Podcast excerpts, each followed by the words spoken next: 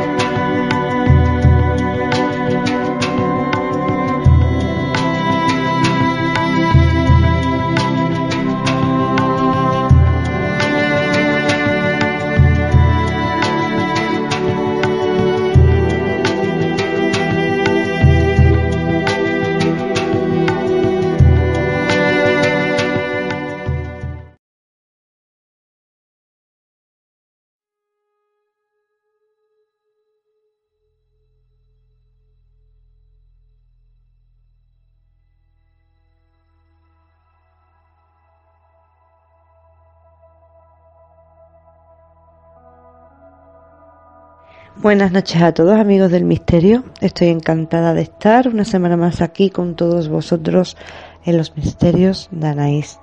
Dan los buenos días, las buenas tardes a aquellos que, que nos escuchen desde otra parte del mundo. Quería daros las gracias a todos por la gran acogida que ha tenido el programa de la semana pasada. Nos ha sorprendido mucho que que lo haya escuchado tanta gente. La verdad, hacía muchísimo tiempo que no teníamos unas estadísticas así. Y la verdad es que estamos todos, todo el equipo, bastante contentos con el resultado. Esperamos que no sea un caso aislado y que se repita en más ocasiones. Porque sabéis que en una de las secciones del programa nosotros nos dedicamos a a intentar, ¿vale? abrir un poquito conciencia. Porque necesitamos aumentar la masa crítica para cambiar de línea temporal y vivir en la línea de tiempo que nos pertenece, en la línea de tiempo en la que los seres humanos somos libres y no estamos gobernados por demonios como ahora. Solamente tenéis que encender la tele o entrar en las redes sociales y ver las noticias. Aquí no hay ninguno que se salve. Tenemos un presidente al que pertenece a un partido, ¿vale? Que está condenado por corrupción, es la primera vez que pasa. Se le pide una moción de censura y este hombre no se va, pero es que lo malo no es eso. Lo malo es que los que vienen detrás tampoco vienen con las manos limpias, presuntamente. Estamos viviendo una época muy, muy importante, una época muy tensa. Os recuerdo una cosa. Las personas que no recuerdan su historia están condenadas a repetirla. Yo no no quiero ser alarmista, no quiero ser extremista, pero nos tienen aquí entretenidos peleándonos por banderas, mm, por feminismo, mm, por violencia de género, por, por cualquier cosa, hasta por un equipo de fútbol. Y no le estamos dando verdadera importancia a las cosas. Somos todos seres humanos. Da igual que sea hombre, mujer, somos seres humanos y todos sentimos lo mismo, nos duele lo mismo y tenemos todos las mismas necesidades y debemos de tener todos los mismos derechos. No debe de haber supremacía y no debe de haber separatismos. ¿Vale?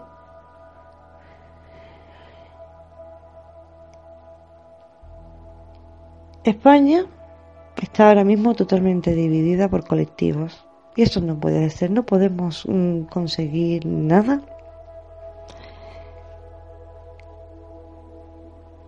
mirándonos cada uno nuestro ombligo, ¿vale? Está la cosa muy caliente y debemos de, de una vez unirnos todos y decir basta, basta.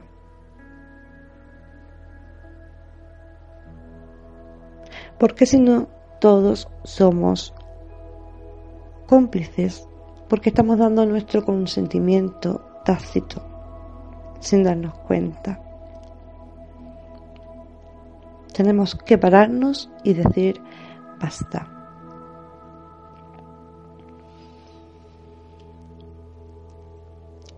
Os he dado un poquito la chapa, pero bueno, a veces es, es necesario. Quería deciros que el 15 de junio hay una manifestación en Madrid por los menores tutelados. Sabéis que estoy muy concienciada con este tema. La semana que viene vamos a, a, traer un, un testimonio y quería pediros que, que apoyéis esa causa porque hay que acabar con esas instituciones, porque hay que acabar con los centros, porque hay que acabar con las grandes tramas de, de tráfico de niños. Porque se puede decir que es tráfico de niños, es un robo entre comillas legal, entre comillas de bebés. ¿Vale? De bebés y no tan bebés. Pero bueno. Tenemos que empezar a posicionarnos os lo hemos dicho siempre que es el año de la acción. Ya hemos difundido mucho, ya hemos hablado mucho, ya reconocemos lo que está bien, lo que está mal, ya sabemos que nos, nos han engañado siempre, que estamos viviendo un fraude, una vida que no nos pertenece y, tenemos que empezar a, a hacer cositas. Así que os pediría que todos los que podáis, os lo vuelvo a decir, que, que apoyéis, asistáis a la, a la manifestación sobre, sobre los menores.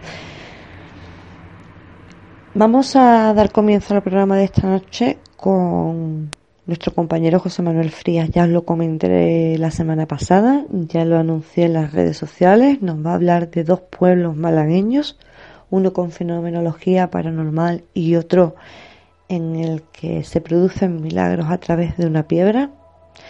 ¿vale? Nos hablará de, la cripta de Macharaviella entre,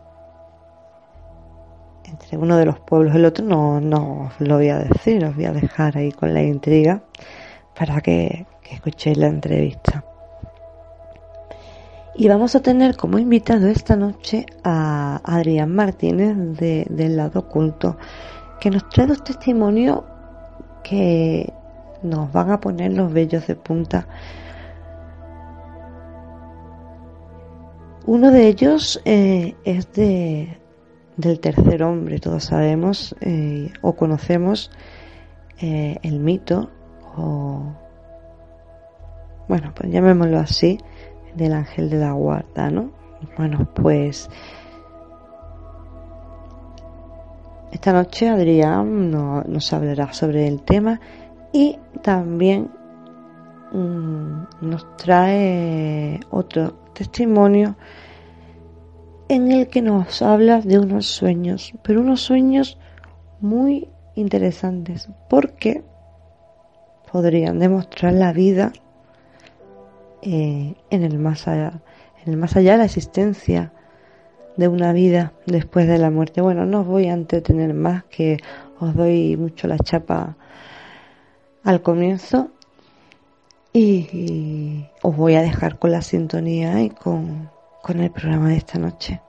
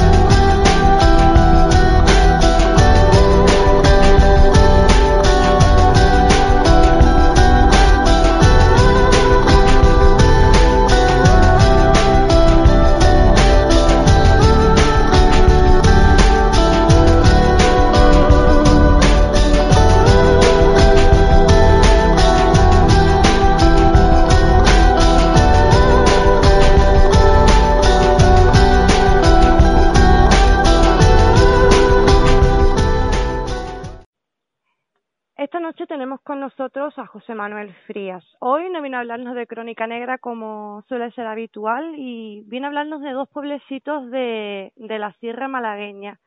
Bueno, vamos a darle la, la bienvenida al invitado de esta noche. Buenas noches, José Manuel. Hola, ¿qué tal? Buenas noches.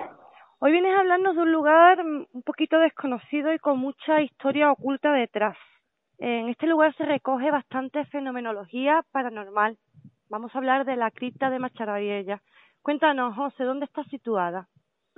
Bueno, este es un pueblecito de la, de la Sarquía, en la zona este de la provincia de Málaga, que está al sur de la Sarquía, y es un pueblo que últimamente se está haciendo quizá un poquito más eh, popular, precisamente debido a, los sucesos que ocurren en la cripta y que se ha ido difundiendo a lo largo de, los últimos años, pero que hasta hace bien poco era un pueblecito tan pequeño que la gente no sabría, yo creo que, que ni ubicarlo en el mapa, ¿no?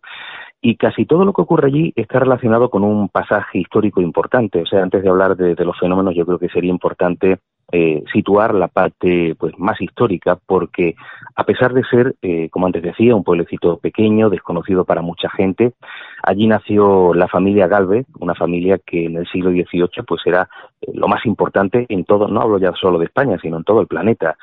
por ejemplo, aparte de ser mano derecha de Carlos III, eran embajadores en medio mundo, José de Galvez fue ministro de las Indias, marqués de la Sonora, que eran los cargos más importantes por aquel entonces en, en Latinoamérica. Y por ponerte un ejemplo, Bernardo de Galvez, que era el, hijo de uno de ellos, de estos cuatro hermanos, eh, fue uno de los que consigue la independencia de los, de los Estados Unidos junto a George Washington. O sea, allí Bernardo y el resto de, de personajes, pero sobre todo Bernardo, es un auténtico héroe. Allí tienen estatuas suyas por diferentes países de Estados Unidos incluso tienen su propia ciudad. Hay una ciudad con su apellido, que es Galvez Town, y yo creo que eso demuestra la importancia tan grande que, tuvieron en su momento. Lo que pasa es que aquí en España como que se ha olvidado un poquito la historia y son personajes más queridos y más recordados fuera que dentro.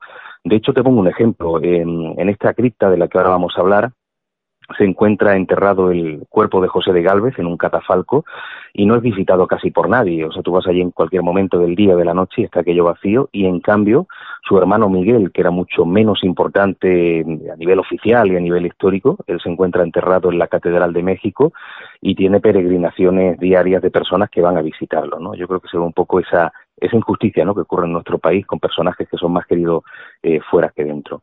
Pero esta saga de importantes eh, eh, personajes, a pesar de que fueron conocidísimos en, en, todo el planeta, de que estaban siempre viajando, nunca se olvidaron de su, de su pueblo natal.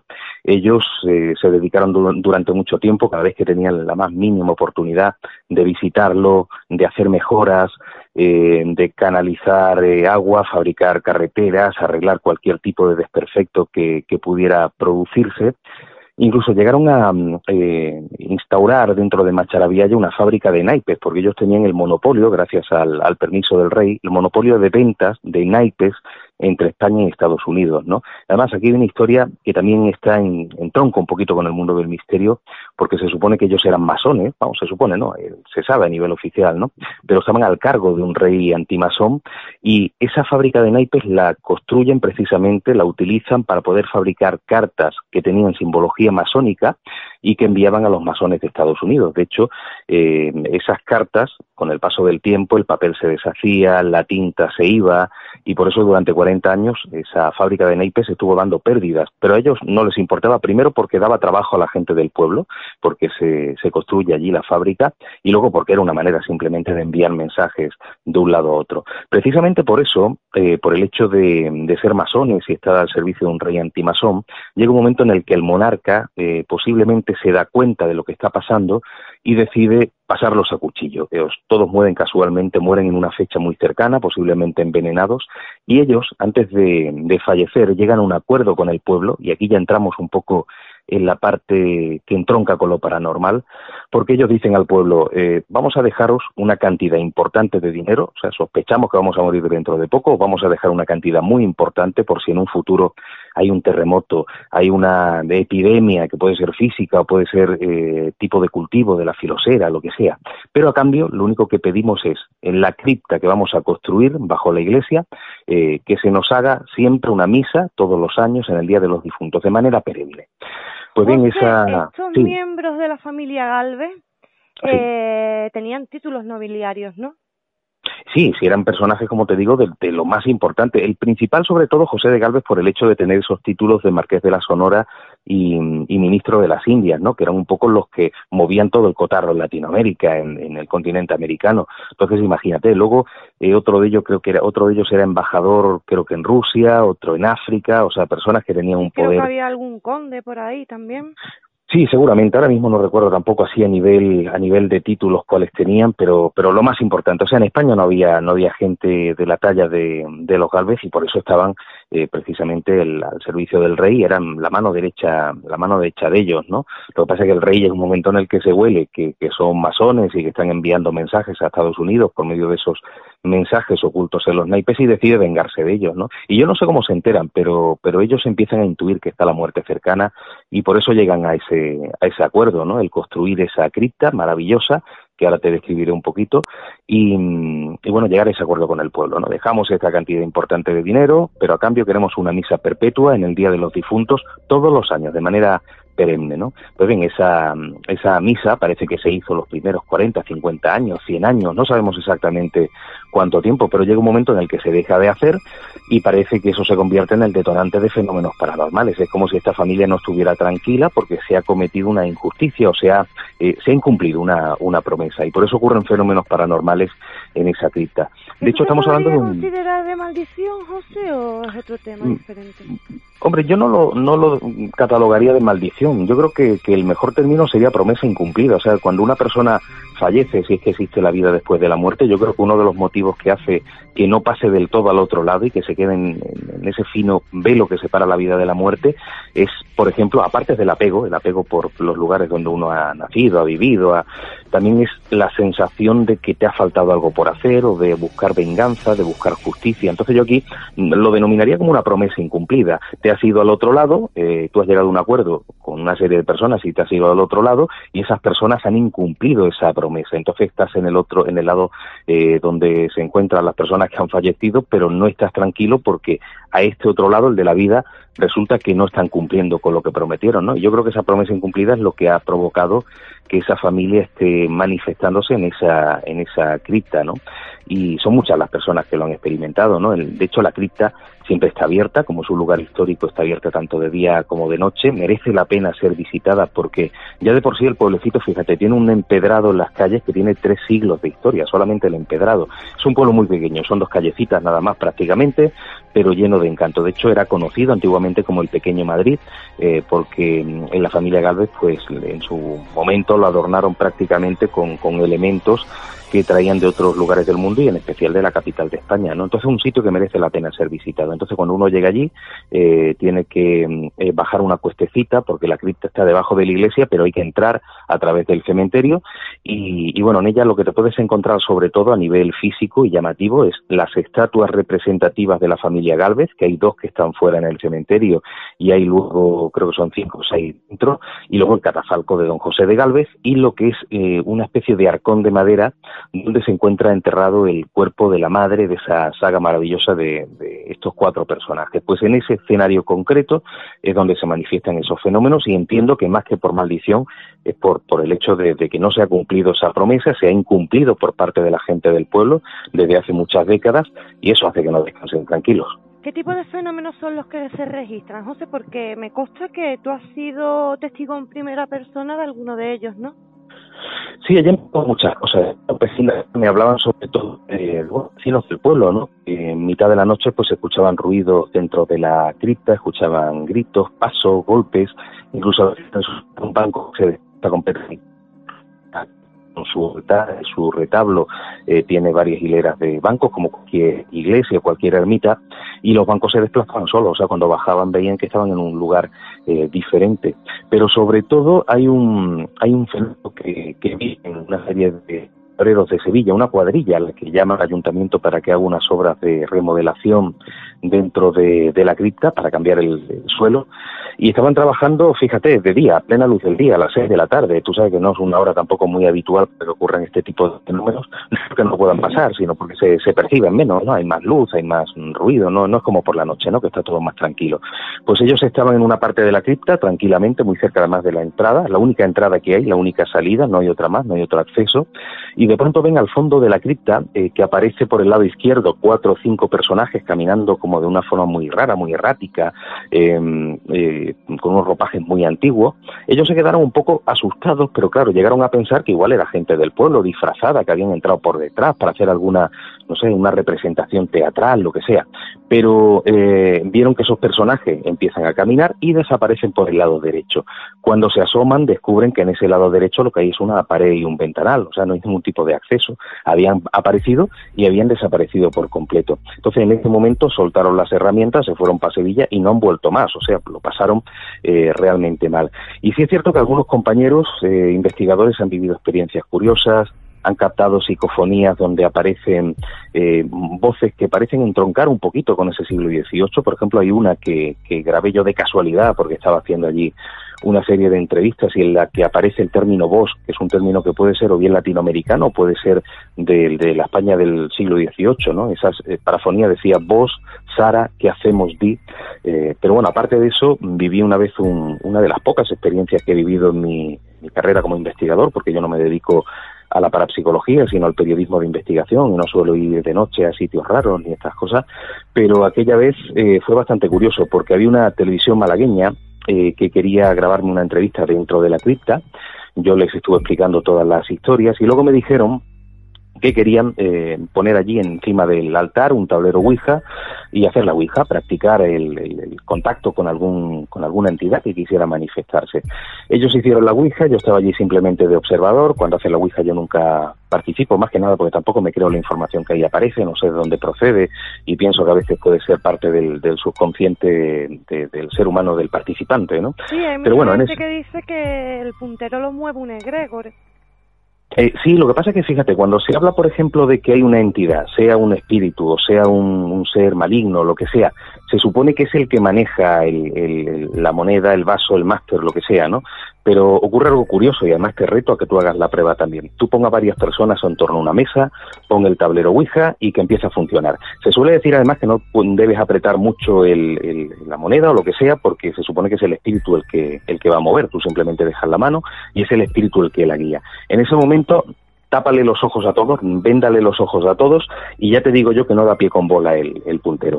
De hecho, puedes utilizar también un tablero Ouija como el que yo tengo en casa, que en vez de venir las letras con el sistema QWERTY, que es el sistema que estamos acostumbrados a escribir en, en ordenador, en máquinas, en, en el móvil, eh, y están las letras mezcladas en esa Ouija, y también es muy difícil que salga un mensaje. Entonces, bueno, pienso que muchas veces la información que aparece no es que sea fraudulenta, no es que la gente haga fraude, es que es una información que posiblemente tenemos en nuestro subconsciente, salvo que nosotros hagamos de catalizadores de, espíritus o de energía, pero somos nosotros los que movemos el tablero. O sea, si realmente lo mueve el espíritu, no se explica el por qué, si le vendas los ojos a la gente, aquello no, no funciona.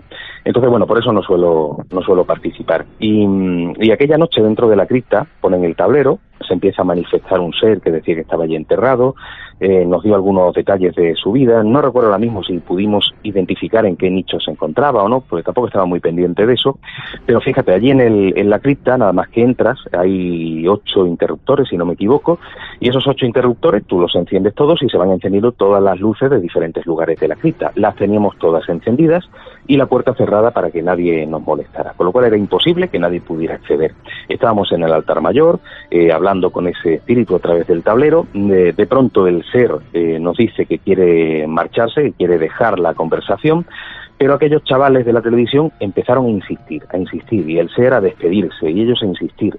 Y de pronto se apagaron absolutamente todas las luces de la cripta, completamente solas, pero no es que se apagaran eh, simplemente, es que escuchábamos el sonido como de unas palmetadas en los interruptores, como si una mano invisible empezara a apagarlos. O sea, escuchábamos el plaf, plaf, plaf, plaf, plaf, y según sonaba eso se iban apagando todas las luces de la cripta. Bueno, aquello fue una, una estampida, o sea, salieron de allí eh, los chavales de la tele corriendo, gritando y, y claro, yo detrás de ellos no, no Normal, iba a quedar allí es solo. que yo creo que os estaban echando, os estaban invitando Pues sí. a salir. Sí, sí, además de una manera bastante que, funcionó, vamos, de, hecho, salimos, salimos de allí bastante corriendo. O sea que fue una experiencia que sí pude vivir y por lo tanto me verificó que allí ocurren cosas que son bastante extrañas. Pero fíjate, no solamente en la cripta, eh, sino que también en la iglesia, aunque es por un tema completamente diferente, pero ya aprovecho para contártelo para que cualquiera que visite Macharavilla ya sepa que hay otro enclave a nivel, a nivel paranormal. Resulta que en la iglesia, creo que fue en el año 1912, hay una chica, María López Escaño de Cabrera, que se estaba casando, estaba en pleno, en, plena boda, eh, todavía no había dado el siquiero, estaba en el altar mayor junto a su pareja. Todo esto es una historia real. Quiero decir que luego hay muchas leyendas de una novia que el, novio la deja eh, plantada en el altar y se muere de depresión, pero esto no, estoy hablando de un caso real porque tengo incluso el certificado de defunción de la, de la chica, ¿no? Pues bien, en ese momento, antes de dar el siquiero, sufre una especie de derrame intestinal y cae al suelo, cae en coma. Ella no, no muere en ese momento, pero sí muere 72 horas después en en, su vivienda.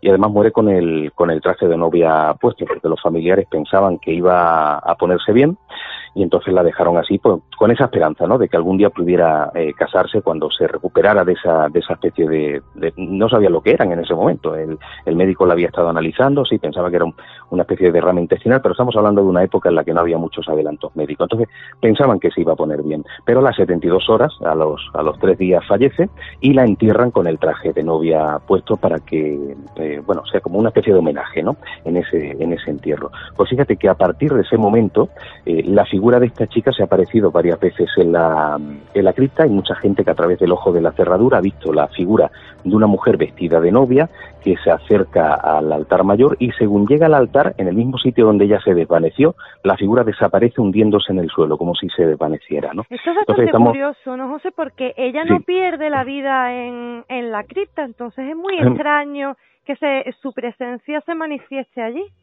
Sí, salvo que de alguna manera ella le, haya quedado el, esa especie de trauma eh, de no haber podido terminar esa boda y por lo tanto su figura quede anclada no al sitio donde muere, sino al sitio donde sufre ese desvanecimiento que le impide continuar la boda. O que no estemos hablando de un espíritu, sino de impregnación ambiental. Sabes que es algo completamente diferente. O sea, en la impregnación ambiental la persona muere y su espíritu va a otro lado, pero en el lugar donde ha sufrido mucho, en los momentos previos a la muerte, el lugar de sufrimiento, no de muerte en sí, eso parece que se queda grabado en las rocas y se, en las rocas, en el lugar donde sea, y se percibe por, por, medio de diferentes escalones. Puede ser la sensación de mal rollo, puede ser sonidos, como ocurre en Belchite, pueden ser eh, por medio de, apariciones eh, físicas, visuales, pero no hablamos de un espíritu, sino de una especie de eco del pasado, de vieja película, de bucle. Entonces, posiblemente pueda ser esa impregnación ambiental, porque ella sufre ese desvanecimiento y ese dolor intenso eh, por, la, por eh, ese accidente que tiene a nivel físico y por lo tanto algo se queda ahí grabado del sufrimiento de esa chica. Y lo que estamos viendo es una representación del momento de no de su muerte sino del momento en el que se desvanece no por eso en muchos eh, hospitales de, de, tuberculosos que hay por ahí abandonados a las afueras pues hay hay tanta actividad paranormal. No porque muriera gente sino porque eran sitios donde la gente sufría sentía mucha impotencia mucho miedo mucha rabia y esos son sentimientos que al final se quedan plasmados, ¿no? Es energía, a fin de cuentas, todos somos energía y eso se, se percibe. Entonces, posiblemente se aparece allí, no porque sea un espíritu, sino porque ha quedado ese rastro eh, energético, ese rastro del sufrimiento de esa chica cuando tiene que interrumpir su boda porque cae al suelo fulminado. Entonces otro otro enclave importante. Y además fíjate la, para que aquel que lo visite quiera conocer un mejor un poquito mejor la historia, entrando a la iglesia a mano derecha hay una eh, lápida, es la lápida de esta chica, ella no está enterrada allí, eh, pero eh, cogieron la lápida con el paso del tiempo y la colocaron en la iglesia. Y aparece un poema que está sin firmar, pero se atribuye a Salvador Rueda porque era el único poeta de la zona que vivía cerca, vivía concretamente en la pedanía de Benaque. Y en ese poema para que nadie se confunda, el, poeta, para darle más fuerza, lo narra como si la chica hubiera muerto en el altar, aunque no murió, ¿no? Pero Ahí viene la historia, algo así como eh, ya entreabierta la luz sobre su frente, la divina corona del azar y el prometido de su amor presente. De improviso, la Virgen inocente eh, rodó muerta en aras del altar, Ensombreció la luz del incensario, del velo virginal se hizo el sudario y el sepulcro fue el tálamo de amor. Un poema maravilloso que describe un poco la situación tétrica, tenebrosa que allí ocurrió, salvo que ya no muere allí, sino que muere en, su casa. Y es una historia también muy curiosa y, bueno, son muchos los testigos que dicen que a través del ojo de la cerradura han podido ver la, figura de esta chica caminando, por lo menos ese, esa vieja película, ese eco del pasado. o flotando, porque dicen que tienen como una especie de humo alrededor, ¿no? Sí, bueno, eso dicen, que es como... Una niebla.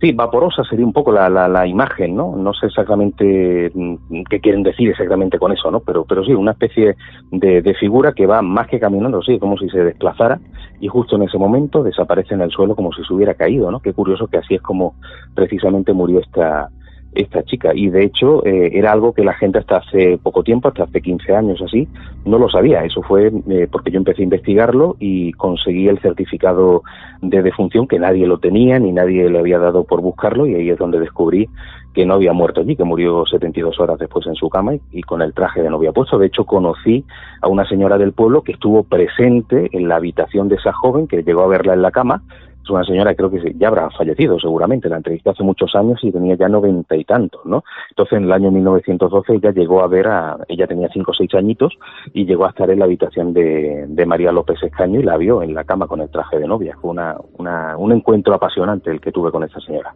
José, hace muy poquito estuviste en Macharavía ya con, con, la, con un grupito en, en las rutas que tú, que tú haces los fines de semana, ¿no?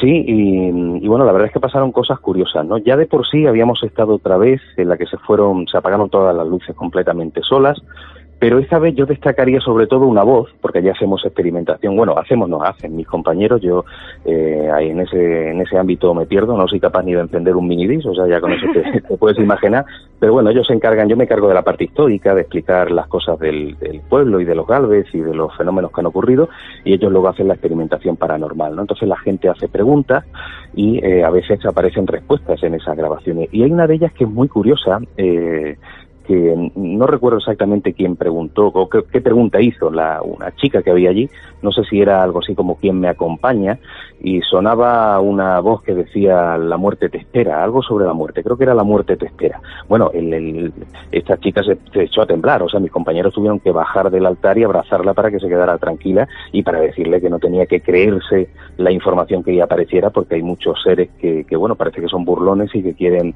eh, asustar de esa manera, ¿no? Pero imagínate que tú haces una pregunta y sale una voz que te dice la muerte te espera, pues fue un momento bastante bastante tenso, ¿no? De, se tiene que pasar.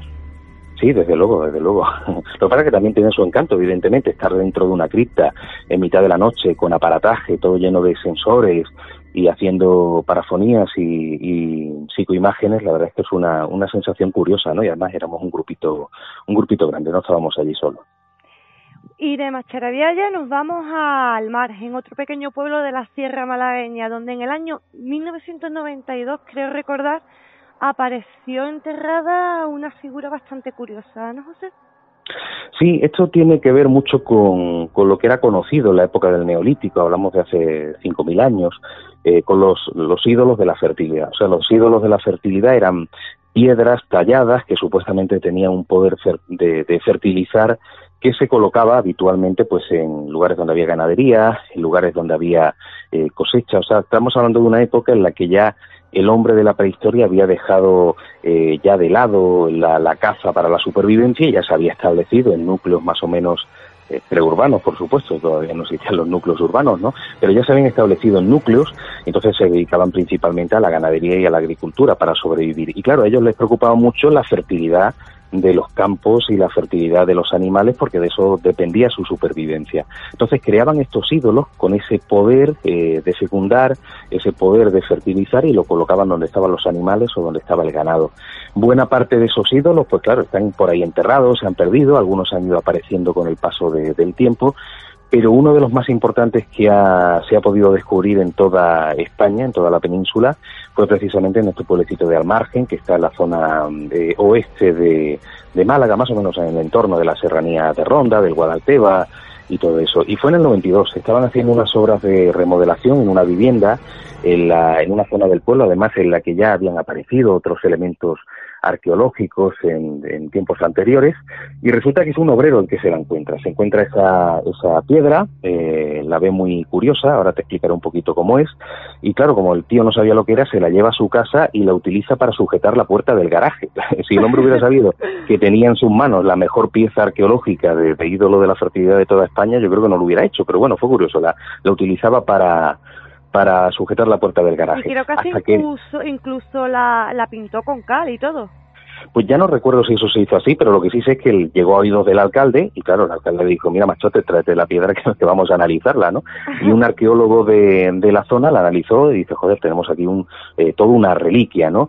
es una piedra además, un ídolo de la fertilidad muy diferente a otros porque simboliza muy bien los dos sexos, que era lo que se pretendía hacer con ese tipo de, de elementos, ¿no? Que combinaran los dos sexos para fertilizar los lugares. Entonces, por una forma, por una parte tiene forma fálica eh, y luego tiene el símbolo del embarazo, como si tuviera la piedra embarazada, además de tener dos ojos muy grandes, muy llamativos, como si fuera una especie de búho, de mochuelo, y por esos ojos se supone que sale la energía mágica fertilizante. Luego pesa bastante, hablamos de más o menos 25 eh, kilos de peso y tiene unos 50 centímetros de, de alto, creo que unos 20 centímetros de grosor. Es una un elemento bastante grande y bastante bastante pesado. Entonces, claro, a partir de ese momento ya se le se le prestó atención en el sentido de que se quiso conservar, pero todavía no era un elemento importantísimo en el pueblo y se colocó en los bajos del ayuntamiento. Yo cuando la conocí eh, y la tuve en mis manos estaba en los bajos del ayuntamiento.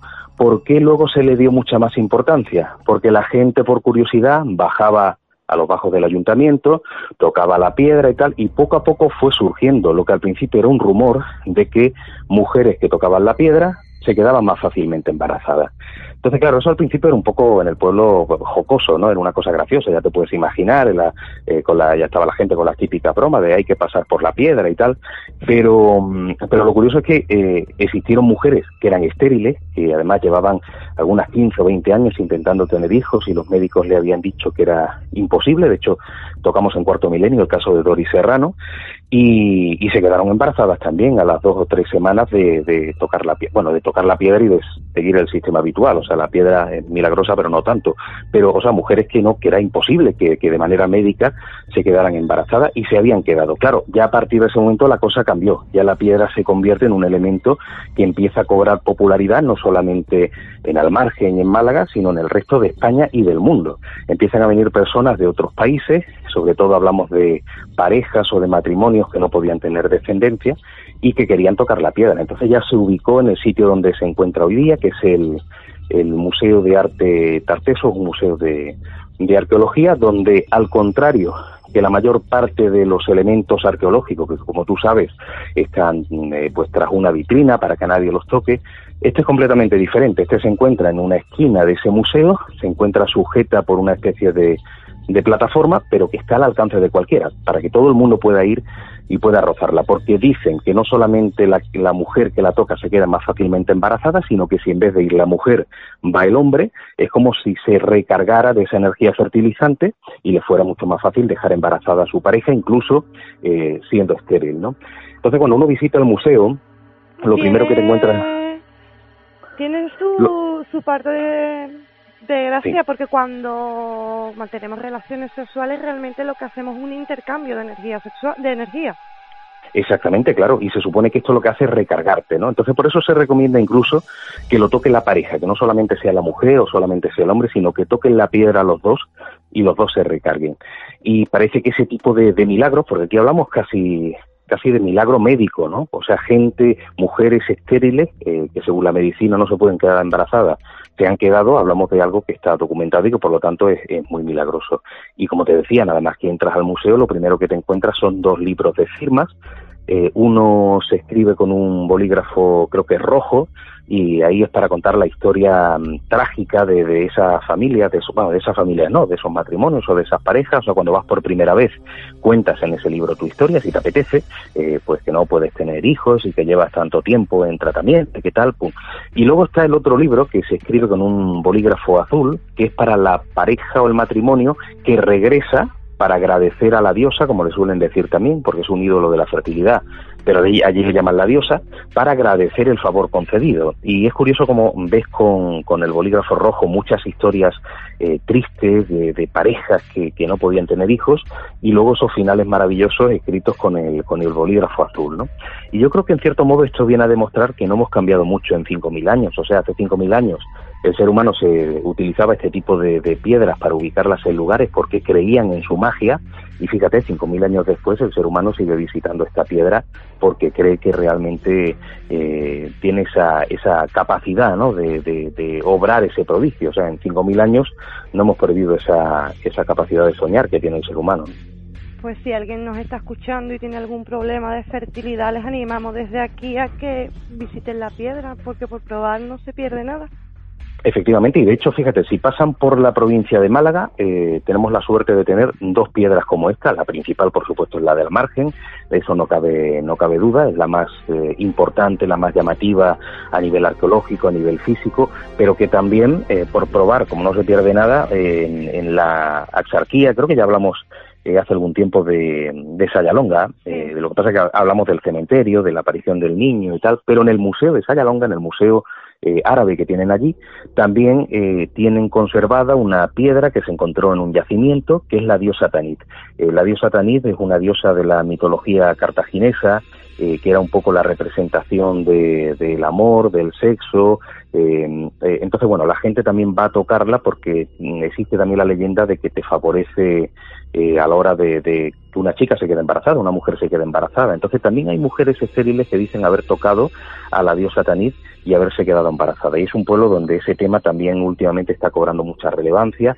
A eso se une además, fíjate que curioso, que la, allí existe una fuente que le dice la fuente del Cid, se supone que el Cid campeador eh, pues estuvo allí en, uno de, sus viajes y tocó el agua y por lo tanto la convierte en un agua mágica, aunque históricamente sabemos que el Cid no, no pasó por allí, vamos, ni, ni, de coña. Lo que pasa es que eh, sí se ha intentado explicar de alguna manera el, poder milagroso, el poder eh, médico que tiene el agua, utilizando algún tipo de leyenda. Pero dicen que ese agua tiene propiedades afrodisíacas y entonces es un pueblo muy llamativo por eso. Imagínate, fuente con aguas afrodisíacas y una piedra que supuestamente favorece los, los embarazos, pues claro, allí el mejor sitio para ir si una persona se quiere, una chica se quiere quedar embarazada. Bueno, yo a este pueblo no voy ni loca.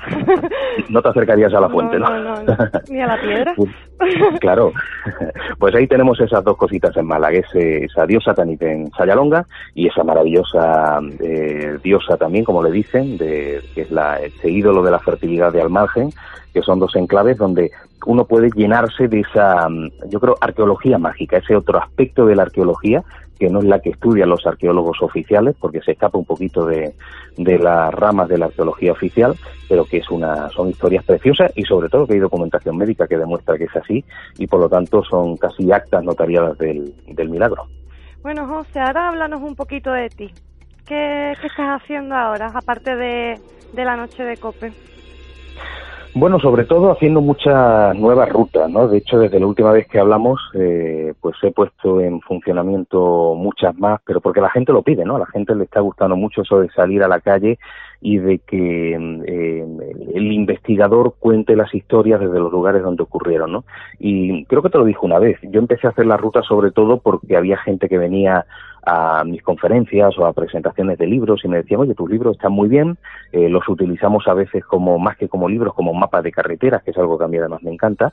Y dice, pero a mí me gustaría que tú me contaras las historias desde los sitios donde ocurrieron, ¿no? Y aquello me dio la idea de empezar a hacer en Málaga algo que no se había hecho hasta entonces, que eran ese tipo de, de rutas de, de misterio, ¿no? Y lo que empezó como rutas de fenómenos paranormales, de, de, ufología, de milagros religiosos, al final ha terminado también siendo pues rutas de, de arqueología mágica, rutas relacionadas con el mundo de, los crímenes, rutas relacionadas con la historia desconocida, por ejemplo, del siglo XIX. Hace poco eh, hacía una, estrenaba una ruta en la que hablaba de cosas tan curiosas como, por ejemplo, robo de bebés en el siglo XIX, que tú sabes que es algo que se suele relacionar más con épocas franquistas, una época más cercana, y muy poca gente sabe que en el siglo XIX, en Málaga, supongo que en cualquier otro lugar también, había matronas que robaban niños para venderlos luego a, matrimonios adinerados que no podían tener descendencia y estas señoras se hacían multimillonarias, ¿no? Robando, robando bebés y vendiéndolos luego.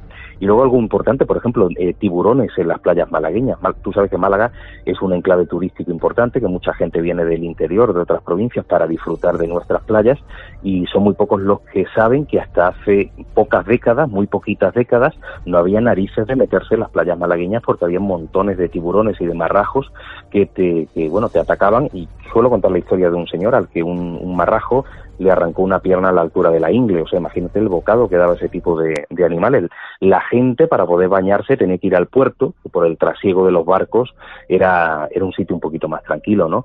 Eh, contamos también historias como la de un sacerdote que estaba dando la extrema unción a un señor que era anticlerical este señor no se quería confesar y el sacerdote termina asesinándolo clavándole la cruz que llevaba en los ojos, ¿no? O sea, historias que son muy poco, muy poco conocidas y que también son interesantes y las contamos desde los lugares donde ocurrieron. Entonces, estoy muy centrado en eso, en las rutas y por supuesto también eh, escribiendo, que es lo que, lo que más me, me gusta, ¿no? La labor de escribir es la labor más, más íntima, más, más personal y, haciendo de todo, desde nuevos libros guías hasta alguna que otra novela, relatos. Eh, lo que más me gusta es escribir y en eso, en eso estoy enfrascado, ¿no? Pero muy, muy centrado en el tema de las rutas y luego, por supuesto, también la crónica negra Cope. Ya son tres años haciendo crónica negra, poniendo sobre la mesa el perfil de un, de un psico-killer. Seguramente eh, seguiremos también el año que viene, renovaremos porque, por desgracia, siempre hay yo eh, espero que sí, porque a mí me gusta mucho y yo lo iba a hacer mucho de menos si no te lo 没办法 Sí, ¿no? Y mucha gente nos lo dice también cuando subimos los programas por ahí a YouTube y a, y otras plataformas, ¿no? Que les está gustando mucho, que es algo que les acompaña en las noches cuando no pueden pillar sueño y, bueno, lo, la verdad es que yo creo que es una forma de compartir de manera amena el perfil de estos psicoquiles, de una forma que no solamente conozcamos los crímenes que cometieron, sino el posible motivo de por qué lo cometieron, ¿no? Y cuando uno va profundizando en eso, cada vez se va dando uno más cuenta de que influye mucho la infancia y la adolescencia, que es el momento en el que mm, colocamos los ladrillos de lo que será el futuro adulto, y uno se va dando cuenta de que los abusos, los maltratos, las familias desestructuradas son los, lo que terminan convirtiendo a una persona en un, en un asesino. Eh, claro, efectivamente, es un mínimo porcentaje, quiero decir que, que, hay muchas familias desestructuradas y muchos niños que sufren en su infancia y el 99% son luego personas maravillosas que intentan hacer todo lo contrario, o sea que jamás hay un niño que pase por lo que ellos pasan. Pero hay un 1%, que, que es un mínimo porque es un 1%, pero que no dejan de ser cientos de personas en todo el planeta que, que bueno, tienen ese, ese otro rostro, esa otra cara, que es la cara de provocar en los demás aquello que le provocaron a ellos de, de pequeño, ¿no? Y por desgracia hay muchos perfiles y eso es lo que estamos haciendo en, en la crónica negra de la noche de Cope, ¿no? Poniéndolo sobre la mesa, que se vea cuál es su infancia y, qué es lo que eso supuestamente provocó después, ¿no? Y lo está disfrutando mucha gente y yo el primero, ¿no? Porque eh, a la hora de elaborar todos esos perfiles soy el primero que, que termino aprendiendo, ¿no? Y, y espero que sí, que renovemos y que sigamos adelante haciendo crónica negra. El que no pueda escucharos en la noche de Cope porque es muy tarde, eh, siempre puede encontrar los episodios en tu canal de YouTube por El Alquimista, ¿verdad? Sí, efectivamente, que es un canal que muy poca gente así del misterio, eh, del, aficionada al mundo del misterio conoce, porque ahí subo muchas otras cosas también diferentes, pero hay una lista de, de reproducción que se llama así, Crónica Negra, y creo que tengo 150, 160 eh, secciones, ¿no? De 160 programas de la Crónica Negra de la Noche de Cope desde hace tres años, ¿no? O sea que poniendo Poe el alquimista, eh, pues pueden eh, acceder a esa lista de reproducción y escuchar todo lo que estamos haciendo desde que empezamos hace hace tres años. Es la mejor forma, además de, de hacerlo, si la persona tiene que dormirse temprano, madrugar, porque ahora mismo la sección mía que se está haciendo la madrugada del domingo al lunes a nivel nacional es de 3 a 4 de la madrugada. Entonces, bueno, viene bien si trabajas de noche o si estás por ahí en carretera, o, pero claro, si tienes que madrugar es una hora un poquito intempestiva, ¿no? Entonces, lo mejor, eh, el alquimista, sección de Crónica Negra, la lista de, reproducción de Crónica Negra, y ahí pueden disfrutar de un montón de horas de historias de crímenes y compartir, también pueden compartir. Que sería lo suyo, claro, cuanto más gente lo, lo conozca, mucho mejor, ojalá.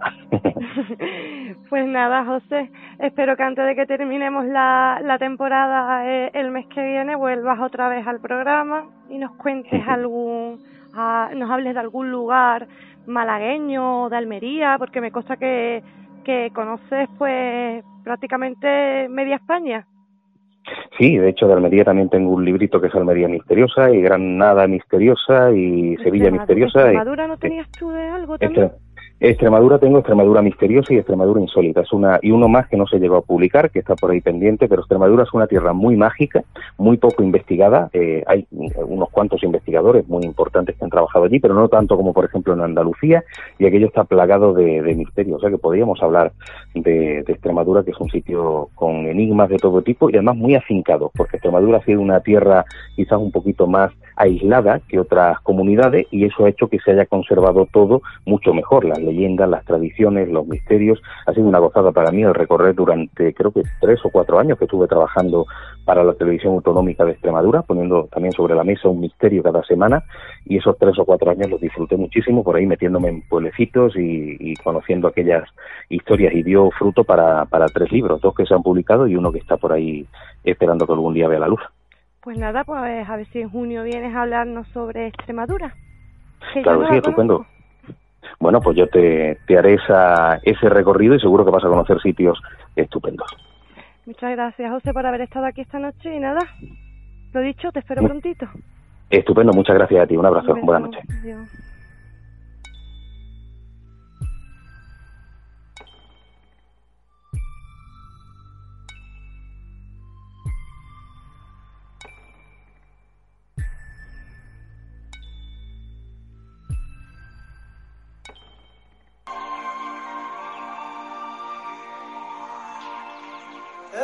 leeyahay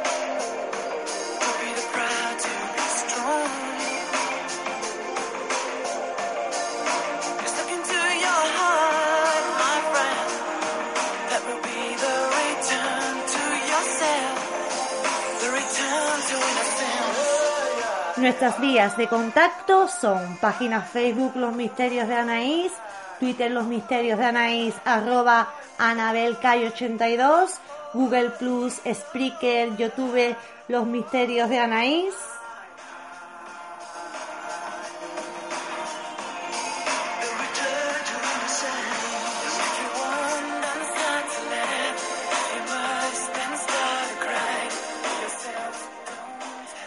Además, siempre podéis encontrarme en mi blog anareyesitewordpress.com.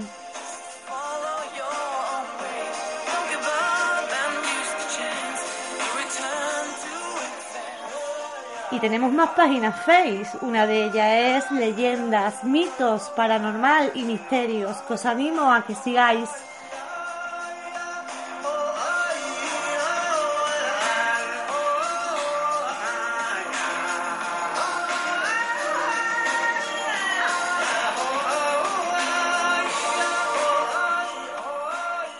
Además, tenemos muchos grupos. Tenemos Conspiraciones 3.0, Los Misterios de Anaís en mayúsculas, que es más grande. Los Misterios de Anaís en minúscula, que es más pequeño. Tenemos Despertar Conciencia. Tenemos Expedientes Misterios. Tenemos leyendas, misterios y leyendas del mundo, leyendas y misterios del mundo. ¿Os parece poco?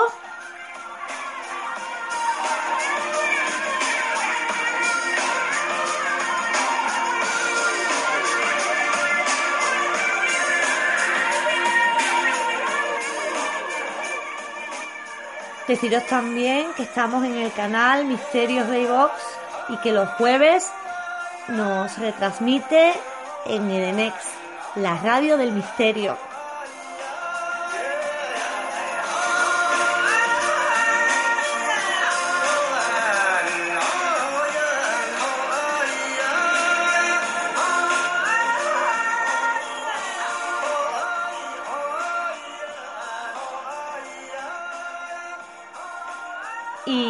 Jueves me podéis escuchar en mi sección de leyendas históricas en el programa Ciencia Más Allá de Radio Cantillana en el 107.7.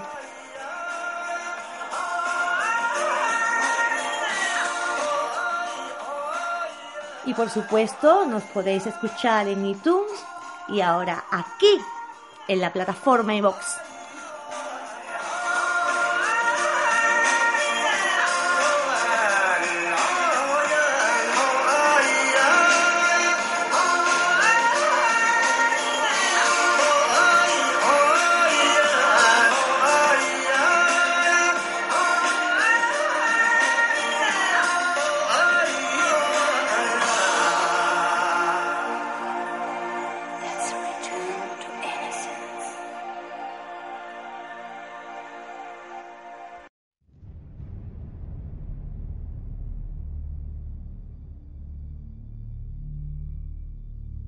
José Manuel Frías vamos a dar paso al siguiente tema de esta noche. Y para ello tenemos con nosotros a Adrián Martínez. Adrián es componente del equipo radiofónico de El Lado Oculto y hoy viene a compartir con nosotros unos testimonios muy interesantes.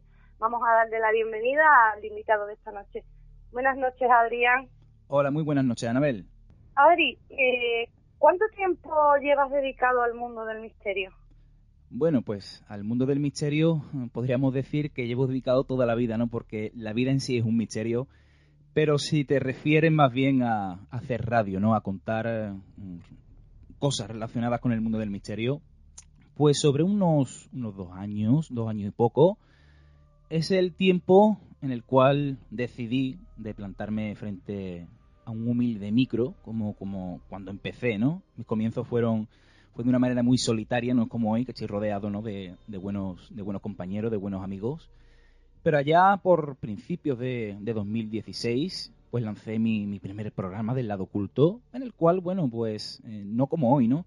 Que disponemos de un, de un equipo ya medio decente, podríamos decir, sino que, fíjate, Anabel, con, las webcam antiguas, no sé si las recordarás, estas pequeñitas que había, pues con ese micrófono comencé yo a grabar mis primeros programas ¿no? de, misterio.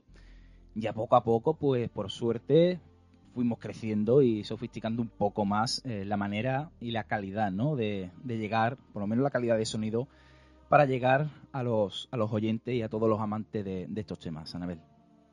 ¿Cuántos miembros integran a día de hoy el equipo del lado oculto?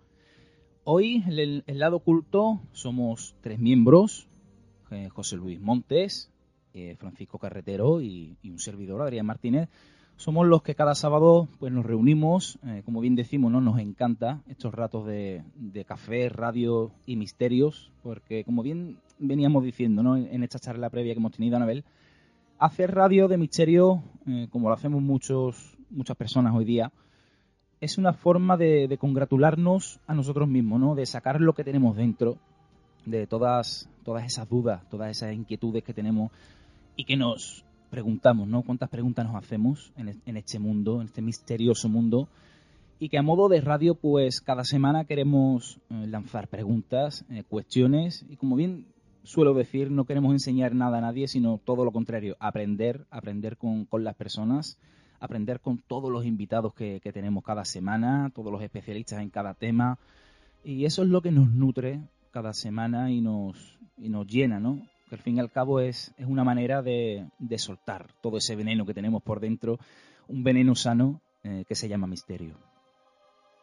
El lado oculto no es simplemente un programa radiofónico, tenéis también un equipo de investigación. ¿Cuántas investigaciones habréis realizado, Adri? Pues mira, eh, realmente nos, nos involucramos en, el mundo de la radio porque por falta de tiempo, como bien te decía, no somos personas que nos dedicamos plenamente a la radio y, al mundo del misterio, somos personas, somos currantes, somos eh, buenos, muy buenos aficionados a estos temas que cierto día decidimos de sentarnos frente a los micros, contar cosas. Y bueno, el tiempo que nosotros disponemos para investigaciones eh, es muy, es muy poco, ¿no? Pero sí es verdad que hemos tenido algunas de ellas. Eh, no todas las hemos plasmado en, en, radio o en televisión, pero por ejemplo este año pasado, finales de verano, hicimos una investigación en un centro andaluz del flamenco aquí en Jerez de la Frontera, un lugar que data de los, del siglo XI-XII, eh, tiempo donde los, los musulmanes no conquistaron toda la península ibérica y era un lugar muy especial, ¿no? Allí decidimos, gracias al compañero Francisco Carretero, muy amigo de Paco Benavén, el director de este centro, eh, decidimos de lanzarnos, de, ir con nuestras cámaras, nuestras grabadoras, e hicimos un magnífico reportaje, por lo menos a vista de nosotros, nosotros nos encantó la, la experiencia. En nuestro canal de YouTube, El Lado Oculto, pueden visualizarlo más de una hora y es un, reportaje que no solamente es sensacionalista con el mundo del misterio, sino que indagamos más y metemos el dedito en la llaga en lo que es la historia, en las curiosidades, ¿no? Como todos los documentos que se encuentran en aquel lugar, por ejemplo, la historia de la fonografía, ¿no? Miles de documentos, discos de pizarra, discos de vinilo, cilindros de cera. La historia en sí encierra misterio, Anabel. No solamente tenemos que ir en busca de fantasmas, ni mucho menos eh, hay ciertas historias allí, en ese magnífico reportaje, se plasman, ¿no? Pero quisimos demostrar que no solamente por visionar un, fantasma o contar una historia de un fantasma o de recoger una psicofonía eh, tiene que haber misterio, sino que la propia historia encierra misterio, Anabel. ¿Tú te consideras escéptico o creyente? Yo me puedo considerar 50% de cada. Y me explico, eh, no soy una persona que me lo creo todo, no hay que creerse todo, por supuesto. Eh, se tiende mucho en estos temas a, creérselo todo, a que cualquier psicofonía vale, cualquier fotografía vale.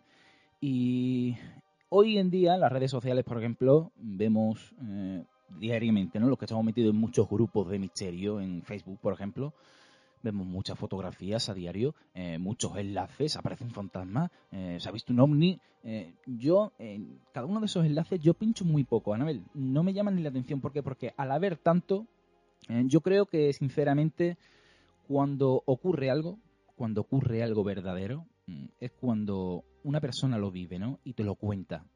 Pero hoy en día, ¿cómo se puede demostrar que una fotografía es real o que una psicofonía es real?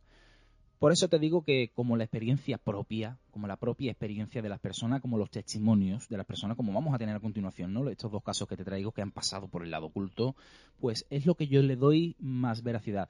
Pero contestando a tu pregunta si soy escéptico, soy creyente, eh, me mantengo, ¿no? Mitad y mitad. He tenido mis propias experiencias. He tenido mis propias... Eso te quería preguntar, que si alguna vez habías vivido alguna experiencia paranormal en primera persona.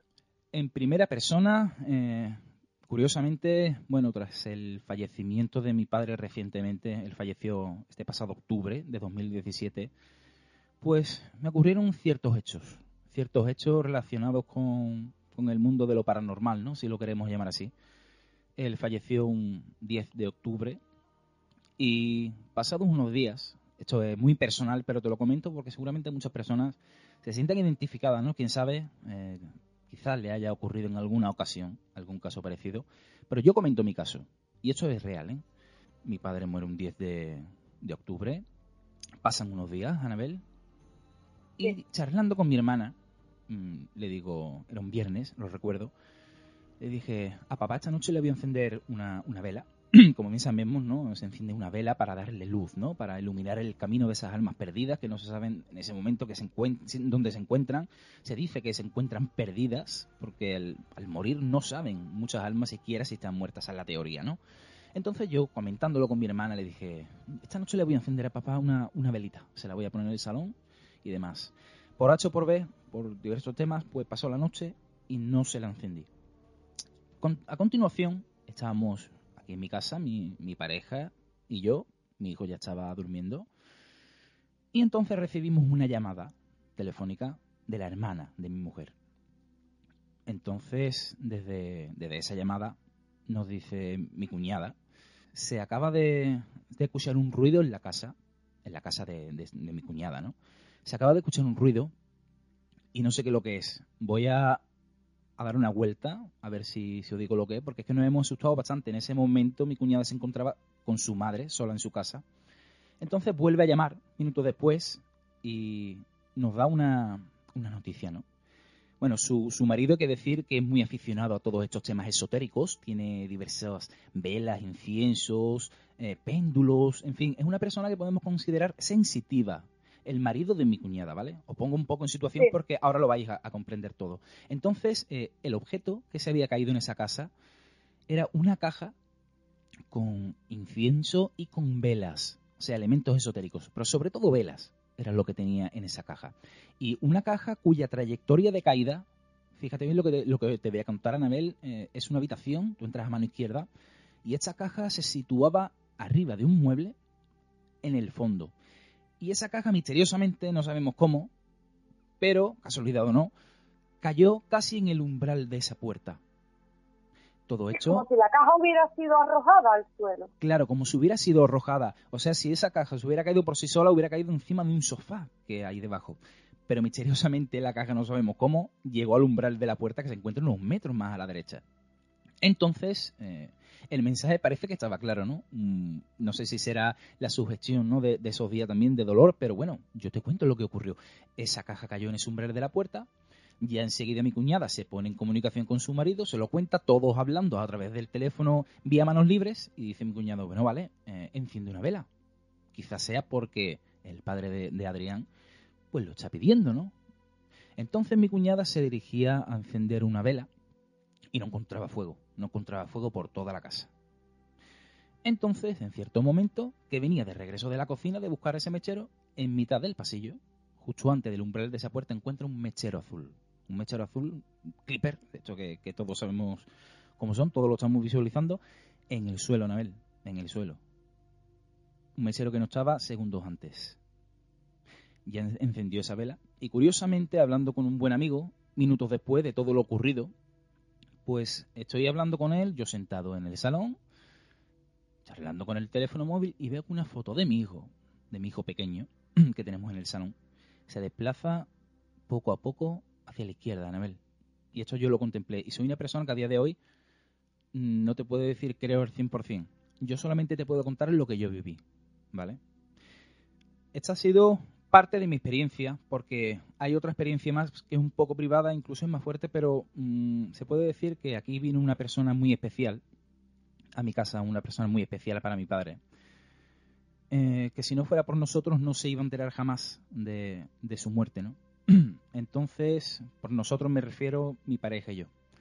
Entonces, cuando esta persona se fue de mi casa, al cabo de la media hora, debajo de un cojín, apareció una pluma blanca.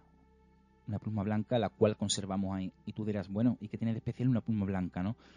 La pluma blanca... Las plumas blancas están asociadas a los ángeles, a la visita de los ángeles. Efectivamente. Eh, claro, uno empieza a indagar por el significado ¿no? de, estas, de estas plumas blancas. Hay, hay, eh, explicaciones ¿no? para, e interpretaciones para diversos colores. ¿no? En este caso, la pluma blanca se podría decir que es una señal de agradecimiento. Entonces, claro, cuando uno indaga y, lee esto, por ejemplo, ¿no? que la aparición de una pluma blanca en determinado lugar es una señal de agradecimiento. ¿Podemos ahí sacar conclusiones, Anabel? Mm, no lo sé yo lanzo esto, ¿no? Yo, son experiencias personales y tú me preguntas a mí, ¿tú crees? Eh, yo te puedo decir, yo creo en lo que me pasó en esos días. Eh, obviamente te puedo decir que sí, que algo hay. No, no, no que hay algo, hay mucho. Hay mucho y no, y no lo sabemos y lo desconocemos. Por supuesto, pero por, ejemplo, esta es mi experiencia. Otras experiencias también que ya he contado en otras ocasiones con, con mi mujer, ¿no? Y no he enfocado a mí. Las he vivido con ella, pero le han sucedido a ella. Como una noche, por ejemplo, Anabel, eh, yo tengo por costumbre, ¿no? Salgo de, de, mi casa sobre las seis y media de la mañana para partir para el, hacia el trabajo. Y siempre tengo por costumbre darle un beso a mi mujer. Ella aún está dormida. Le doy un beso, encaro el pasillo y cierro la puerta exterior. Esto es una constante a las seis y media. A las seis y media me voy todos los días. Y cierto día, curiosamente, eh, mi mujer todo esto me lo contó cuando yo ya regresé del trabajo a las tres me dice, oye, esta mañana me ha, ocurrido algo bastante extraño. Esto te estoy hablando que hace ya bastante tiempo, hace ya unos, unos seis o siete, o siete años. Me dice, esta mañana me ha ocurrido algo muy, muy raro, muy raro. Resulta que noto como me dan un beso en la mejilla y abro los ojos, yo me desvelo y veo que, que alguien sale como una silueta negra, ataviada con una especie de sombrero, un, arquetipo, ¿verdad? En muchas apariciones. Eh, sale por el umbral de la puerta, encara el pasillo y escucho la puerta cerrarse. Claro, en ese me vela, ella creía que era yo. Entonces, cuando mira el reloj, son las ocho y cuarto de la mañana. Pensó, bueno, quizás se ha retrasado en el trabajo, se ha quedado dormido. Aquí no lo ha pasado, ¿no, Anabel? Entonces, cuando ya regresé del trabajo, ella me, es lo primero que me preguntó, si me había quedado dormido, si, si me había ocurrido algo. Entonces, eh, en ese momento fue cuando se le pusieron los vellos de punta, ¿no? ¿Qué fue lo que ella vio? ¿Qué fue lo que ella vio aquella mañana? Entonces ahí queda, ¿no? También la han llamado muchas veces por su nombre, ¿no? Algo que siempre se, le han dicho, ¿no? Muchas amistades eh, relacionadas con este mundo de lo, de lo esotérico y demás, que tiene como un ángel, ¿no? Alguien que le guía. Pero bueno, ahí lo dejo. Esas son mis experiencias, otras muchas más, no quiero aburrir a la audiencia porque seguramente quieren escuchar casos muy interesantes también ocurridos a, a otras personas, Anabel. Bueno, hoy vienes a compartir con nosotros unos testimonios muy interesantes. ¿No, Adri? Cuéntanos un poquito. Pues sí, por suerte en el equipo del lado oculto pues recibimos eh, constantemente, eh, no tanto como quisiéramos, pero sí, poquito a poco vamos recabando mucha información sobre testimonios de personas que también se han visto en situaciones parecidas ¿no? a las que te acabo de contar o, o incluso situaciones que podríamos relacionarlas directamente con el misterio, con lo, con lo insólito. Como es el caso del primer testimonio que vamos a escuchar, el testimonio de, Diego, él es un buen amigo del lado oculto, el cual, bueno, pues allá por los años 90, él tuvo un accidente con el coche. ¿Tú recuerdas, Anabel, nosotros que somos gaditanos, somos de, aquí de la provincia de Cádiz, como cuando se podía acampar mm, hoy día es ilegal, es impensable, pero antiguamente las familias acampaban, ¿no? En, digamos, lo que es la, la cercanía a, las playas y demás.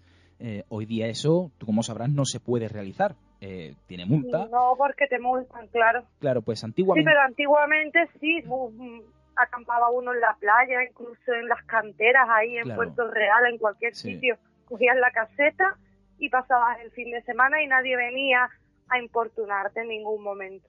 Claro. Pues aquí estamos hablando, nos situamos, ya todo el mundo está situado en los años 90, principios de los 90, año 1990 concretamente. Eh, una familia, una gran familia, venga todos con los coches, se van a acampar y como suelen hacer los padres de familia, dejaban allí a, la mujer, a los niños, a las suegras y, ellos se iban a trabajar. Partían y se iban, cogían su coche y se iban a trabajar. Y ya regresaban luego por la tarde. Pues es el caso de Diego, que deja allí a su familia. Y resulta que tiene un, aparatoso accidente con el coche. Un accidente que, como él lo contará a continuación, este primer corte, pues el coche queda eh, totalmente siniestro, con un acordeón. Escuchemos primero, si te parece, Anabel, este primer corte de, Diego, en el cual él, mejor que yo, por supuesto, va, a explicar esta experiencia. ¿Qué te parece si lo escuchamos? Perfecto.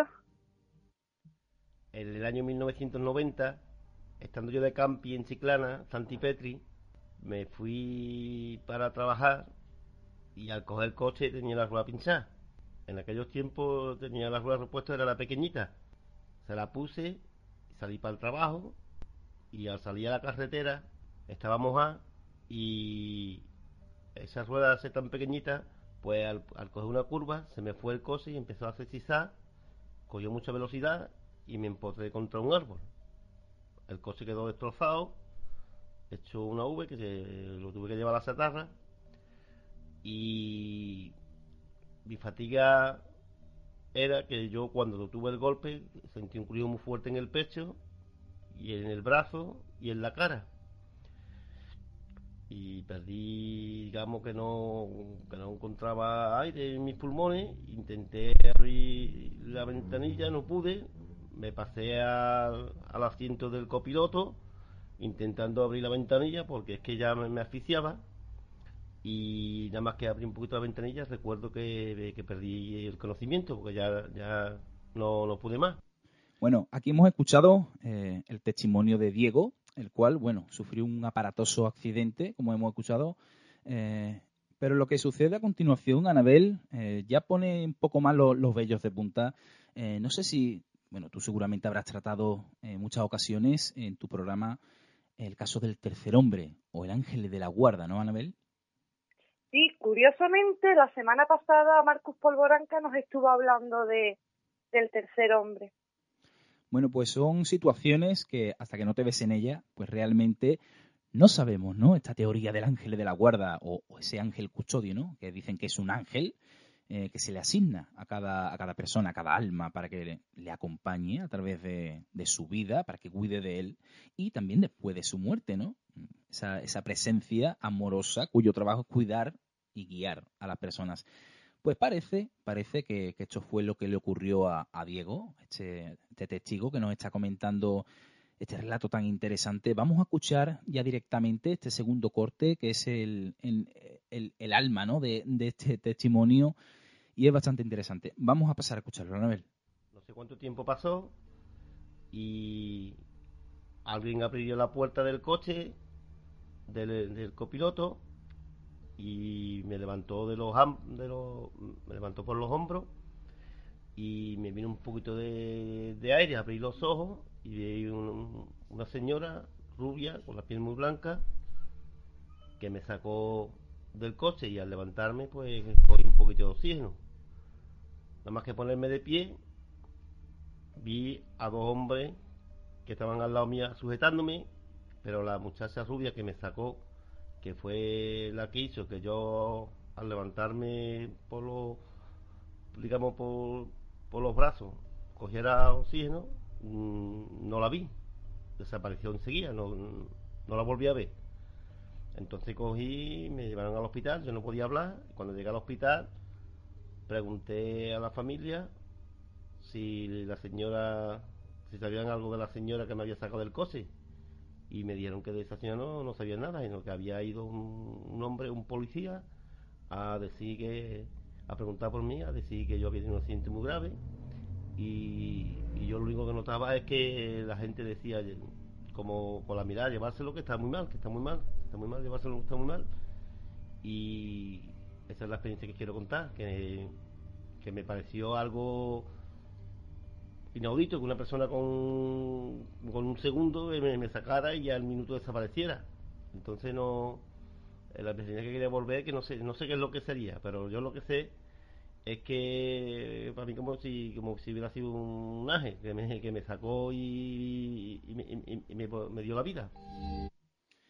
Bueno, aquí como comprobamos en el testimonio de esta persona, Anabel, eh, él está totalmente seguro de que esa persona eh, no la conocía, ni por supuesto se encontraba eh, en el hospital cuando él despertó, ¿no? Él tenía constancia solamente de que una mujer, de una mujer eh, que no conocía, por supuesto, le ayudó a salir del vehículo en una situación extrema, ¿no? El vehículo, como bien ha comentado él, estaba hecho un acordeón, se sentía atrapado, estaba atrapado de hecho, consiguió abrir un poco una ventanilla, como él nos dice, para coger un poco de aire. Pero es una situación que habría que verse en Anabel. Sí, es una situación un poquito eh, impactante. Sí. Yo tuve un accidente de coche hace unos cuantos años, me pasó igual, empotramos el coche, el morro del coche y escapamos de milagro. Claro. Entonces, esta situación pues como vemos, eh, de boca de nuestro testigo, ¿no? de, Diego, pues él, eh, milagrosamente, eh, sin saber cómo, pues ayudado por una persona que no conocía, pues salió de, aquel vehículo, ¿no? Él fue por la primera persona que preguntó una vez que despertó en el hospital y nadie tenía constancia, absoluta constancia de, ninguna mujer. De hecho, fueron los guardias civiles y otras personas los que lo encontraron allí ya llamaron a los sanitarios y y lo llevaron, lo trasladaron al hospital. Bueno, una historia eh, que se ha repetido en muchas ocasiones, ¿no? Personas que en, cierto peligro, un peligro entre la vida y la muerte, pues notan la presencia de alguien. Todos conocemos el famoso caso, ¿no? De aquel hombre en las Torres Gemelas que en el último momento que se iba a dar ya por vencido vio como una persona ajena a él, que no conocía para nada, le animaba y le dio como una vitalidad, como fuerza desde lejos, le dijo, levántate, ¿no? Esta historia la hemos escuchado en muchas ocasiones y en otros muchos lugares, ¿no? También en, en situaciones extremas, ¿no? Escaladores, alpinistas, se ha visto mucho también, ¿no? Niños perdidos también en los bosques. Sí, que... aparece una mujer y los acompaña hasta que hasta que hasta que encuentran a la familia o a alguien que, que los pueda llevar con, con las autoridades competentes para que se hagan cargo de ellos. Hay muchísimos casos de, de apariciones del tercer hombre o, de, o del ángel de la guarda. Claro. Bueno, y nuestro testigo, pues también nos da como una pequeña conclusión, ¿no? De qué es lo que pensaba él. Es la pregunta que, que, yo personalmente le realicé. ¿Qué saca él en conclusión de todo lo que él vivió? Vamos a escuchar a ver qué, qué es lo que nos dice.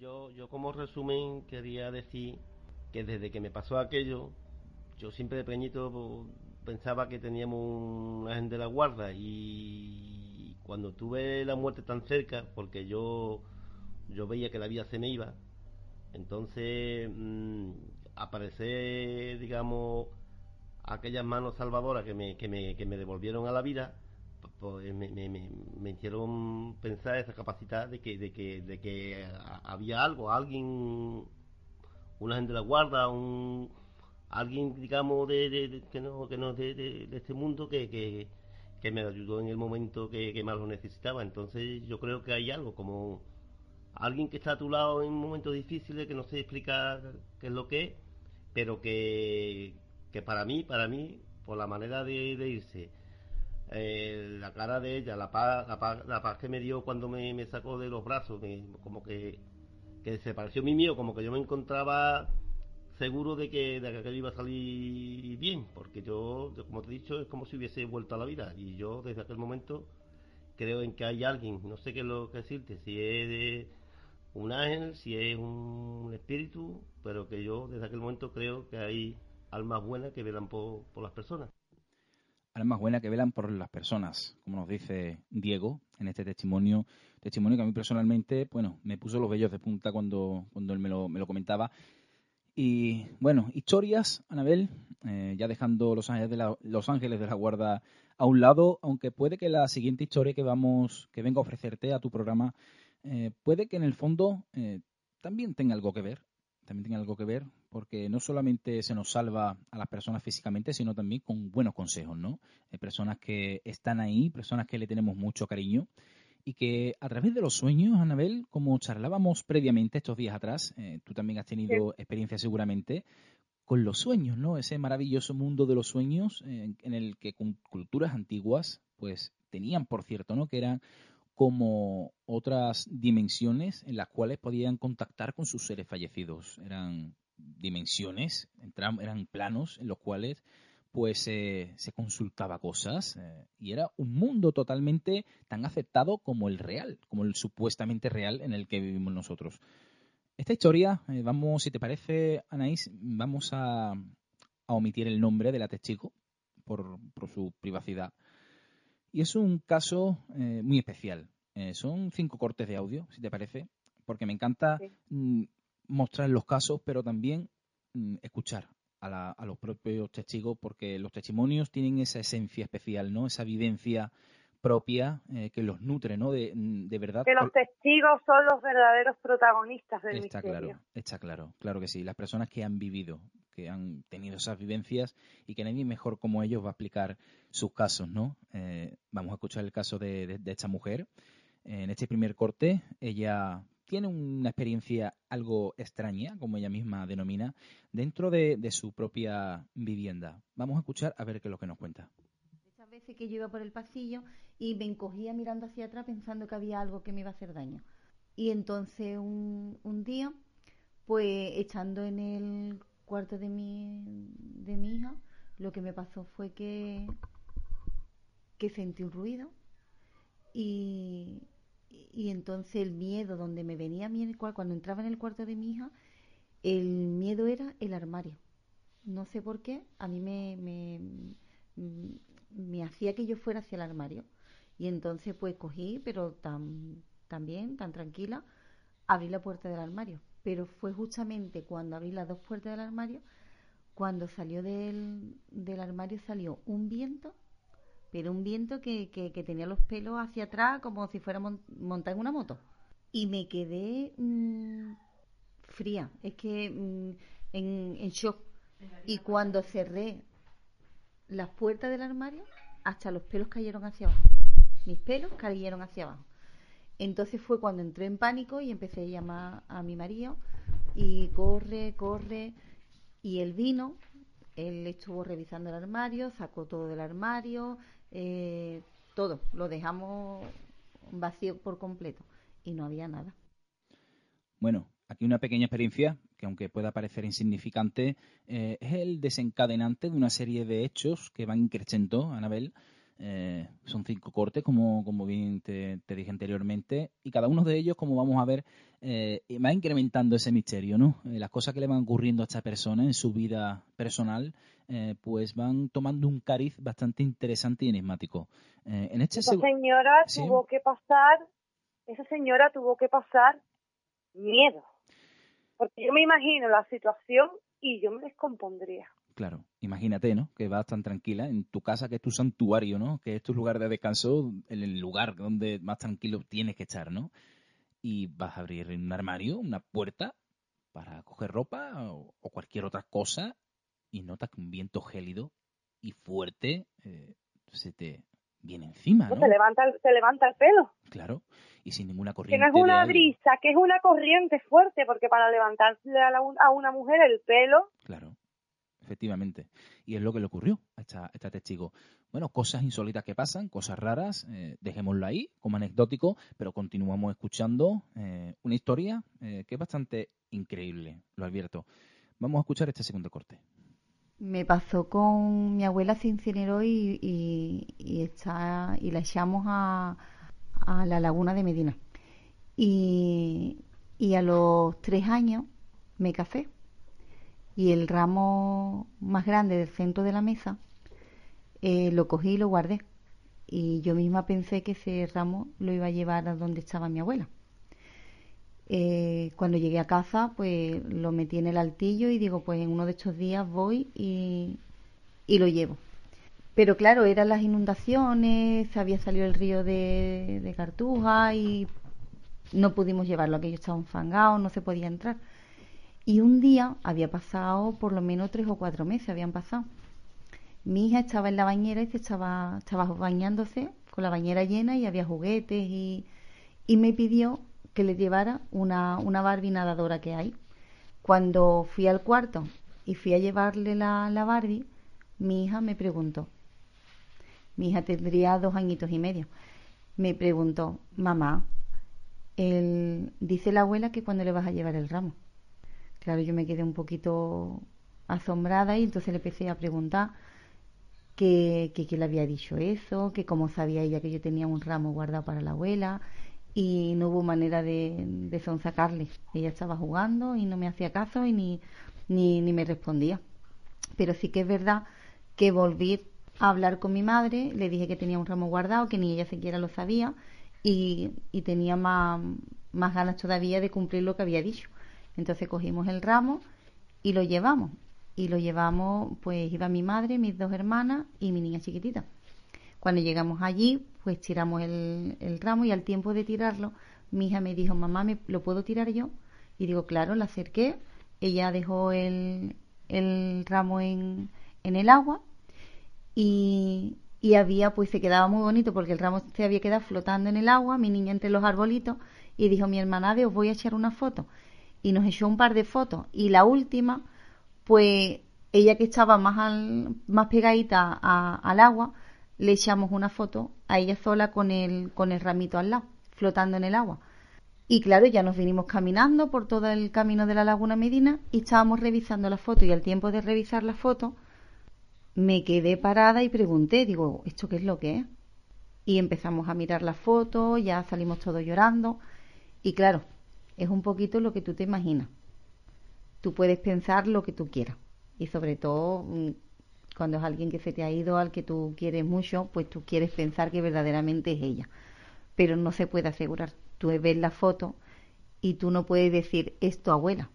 Pero sí que hay una persona al lado de mi niña, sí.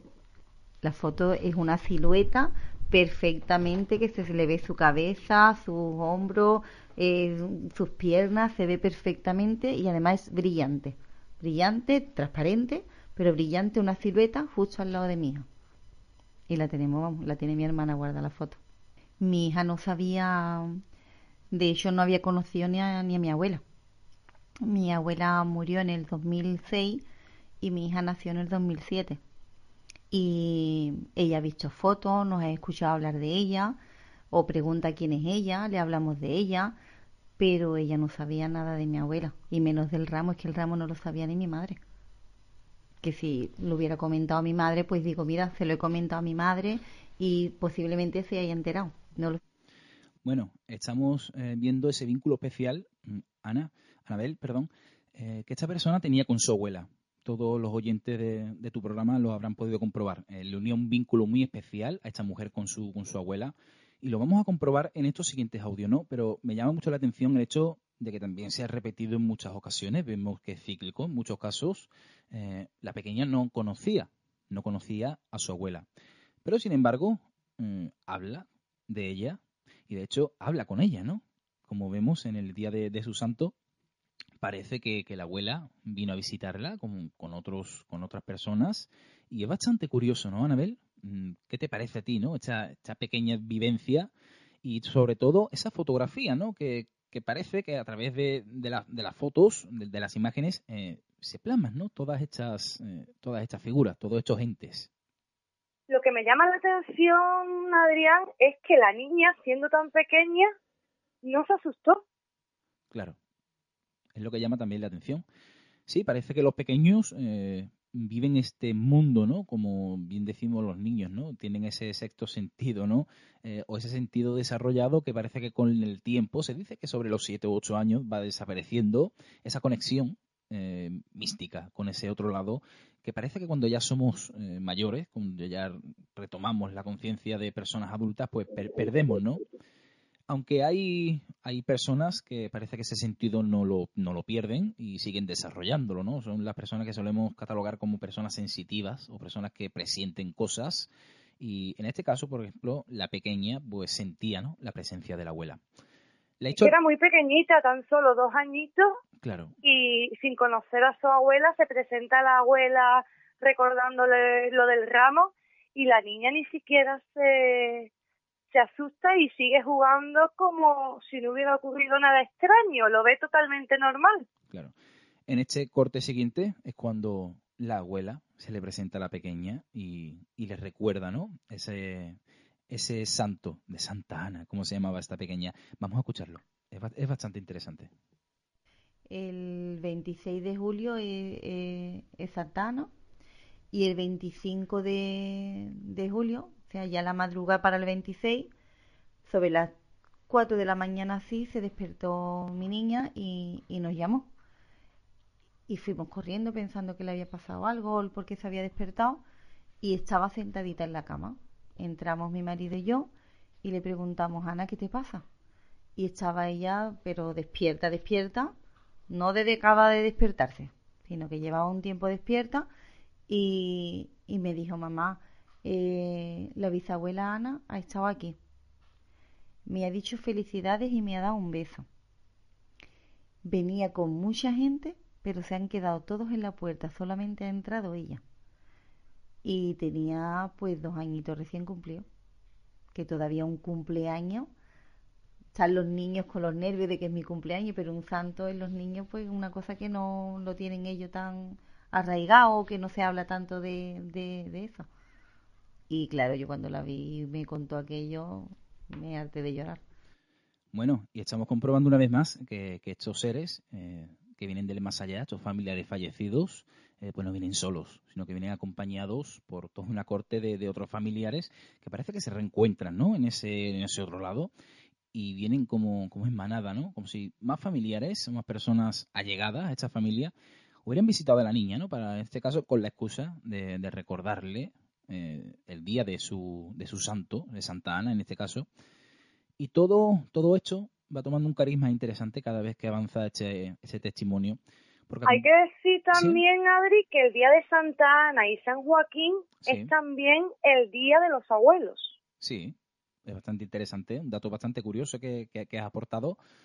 Y bueno, lo estamos comprobando, ¿no? Con este testimonio, sí, bastante interesante. Esto que, que, no, que, me has comentado ahora mismo, a, a mí y a la audiencia, porque claro, eh, ese amor, ¿no? Eh, esa abuela que no ha conocido a su nieta, pues qué mejor momento, ¿no? Que si tiene la ocasión de, poderlo hacer aunque sea eh, desde el más allá, pues lo realice, ¿no? Ojalá todo, todas o todos, no sé de qué depende, eh, o, si no, o si no lo sabemos, ¿no? No sabemos realmente si nos visitan, si esos seres fallecidos se encuentran con nosotros o no.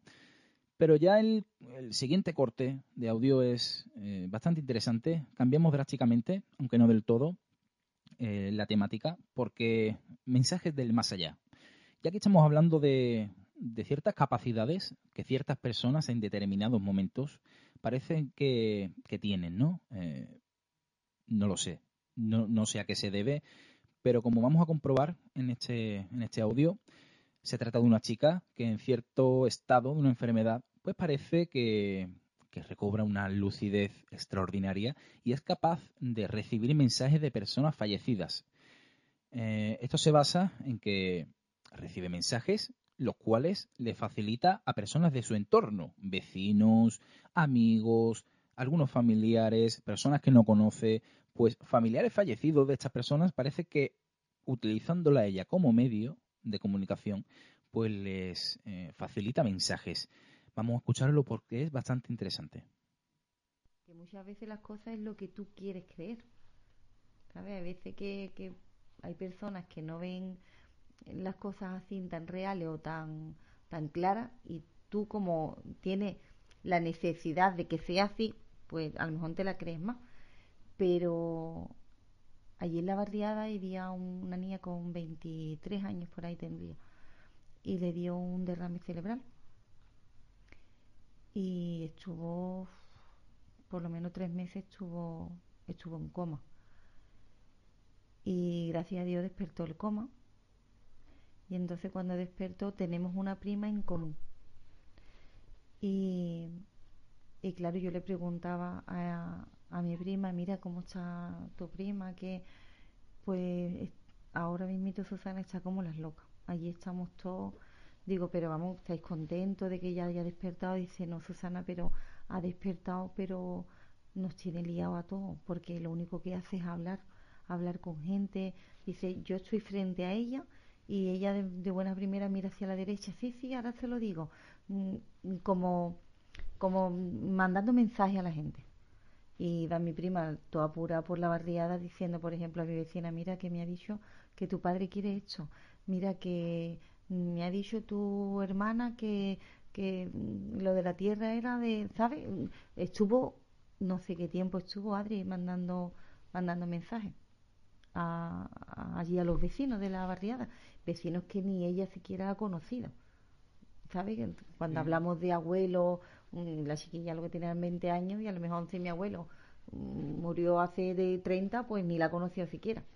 Y, se, y estuvo mucho tiempo, estuvo por lo menos un par de meses mandando mensajes hasta que poco a poco la chiquilla pues ya vino más en sí y ya dice que no veía nada, lo que como que la estaban visitando en el hospital, ¿no? O en ese tiempo que estuvo ella en coma. Eh, eso te hablo de hace como cuatro o cinco años que le pasó a esta muchacha.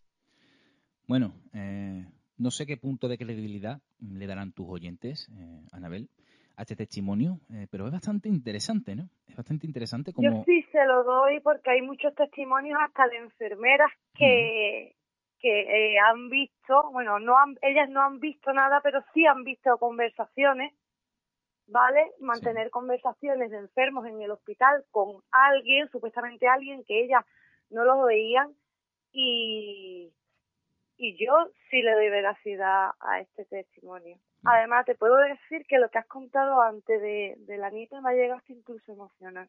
Porque ojalá mi abuela viniera a, decirme cualquier cosita.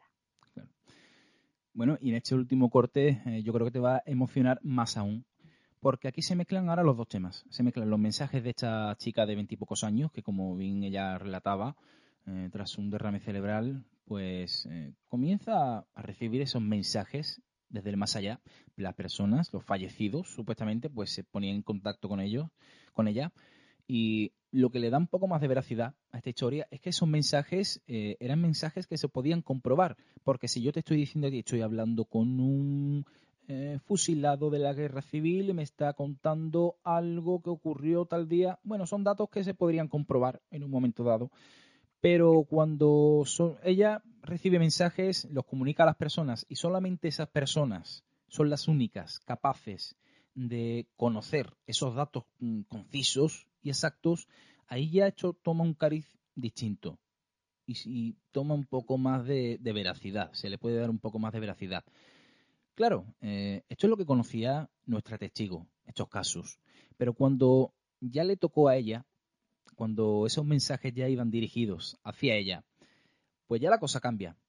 Ya la cosa cambia y este es el corte de audio, eh, Anabel, más extenso, eh, pero merece la pena porque es muy, muy interesante, repito. Eh, se mezclan los sueños, se mezcla la visita de su abuela de nuevo, se mezclan mensajes por parte de la abuela y también mensajes por parte de esta chica.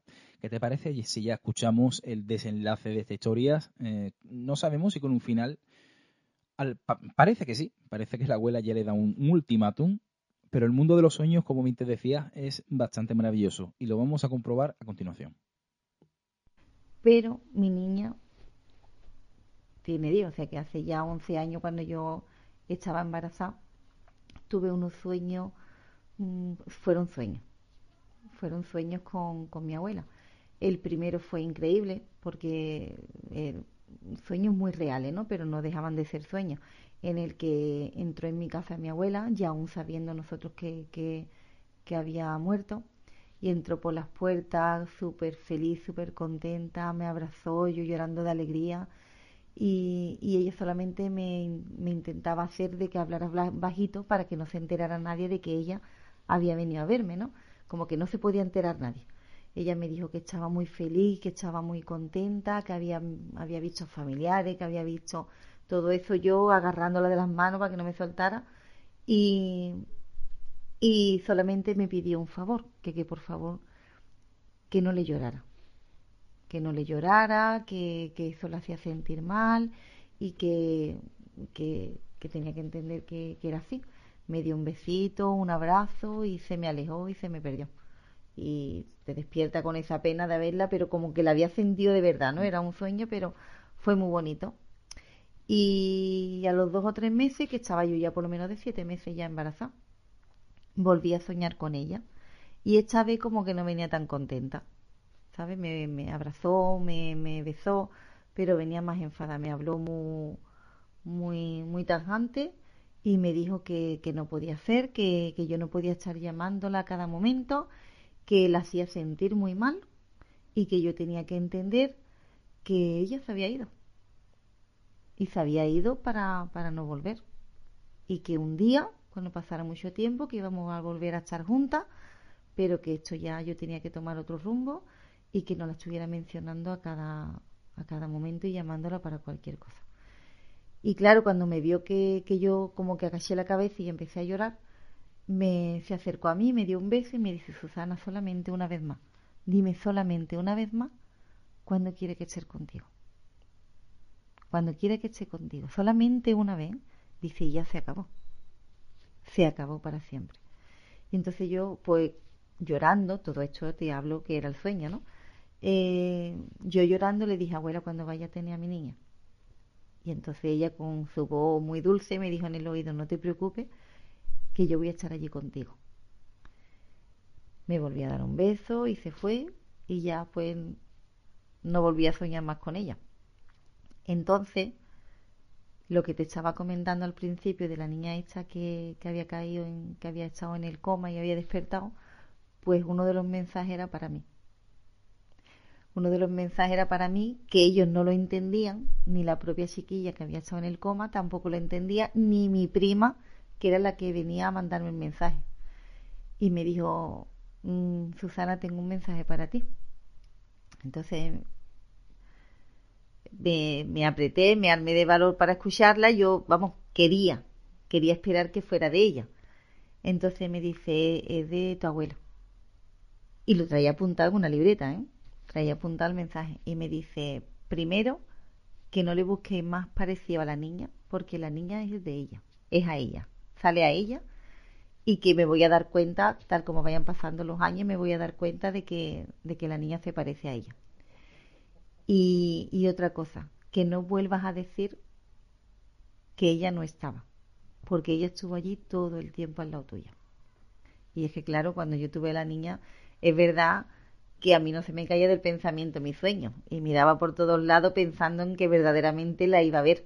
Y, claro, yo no vi nada.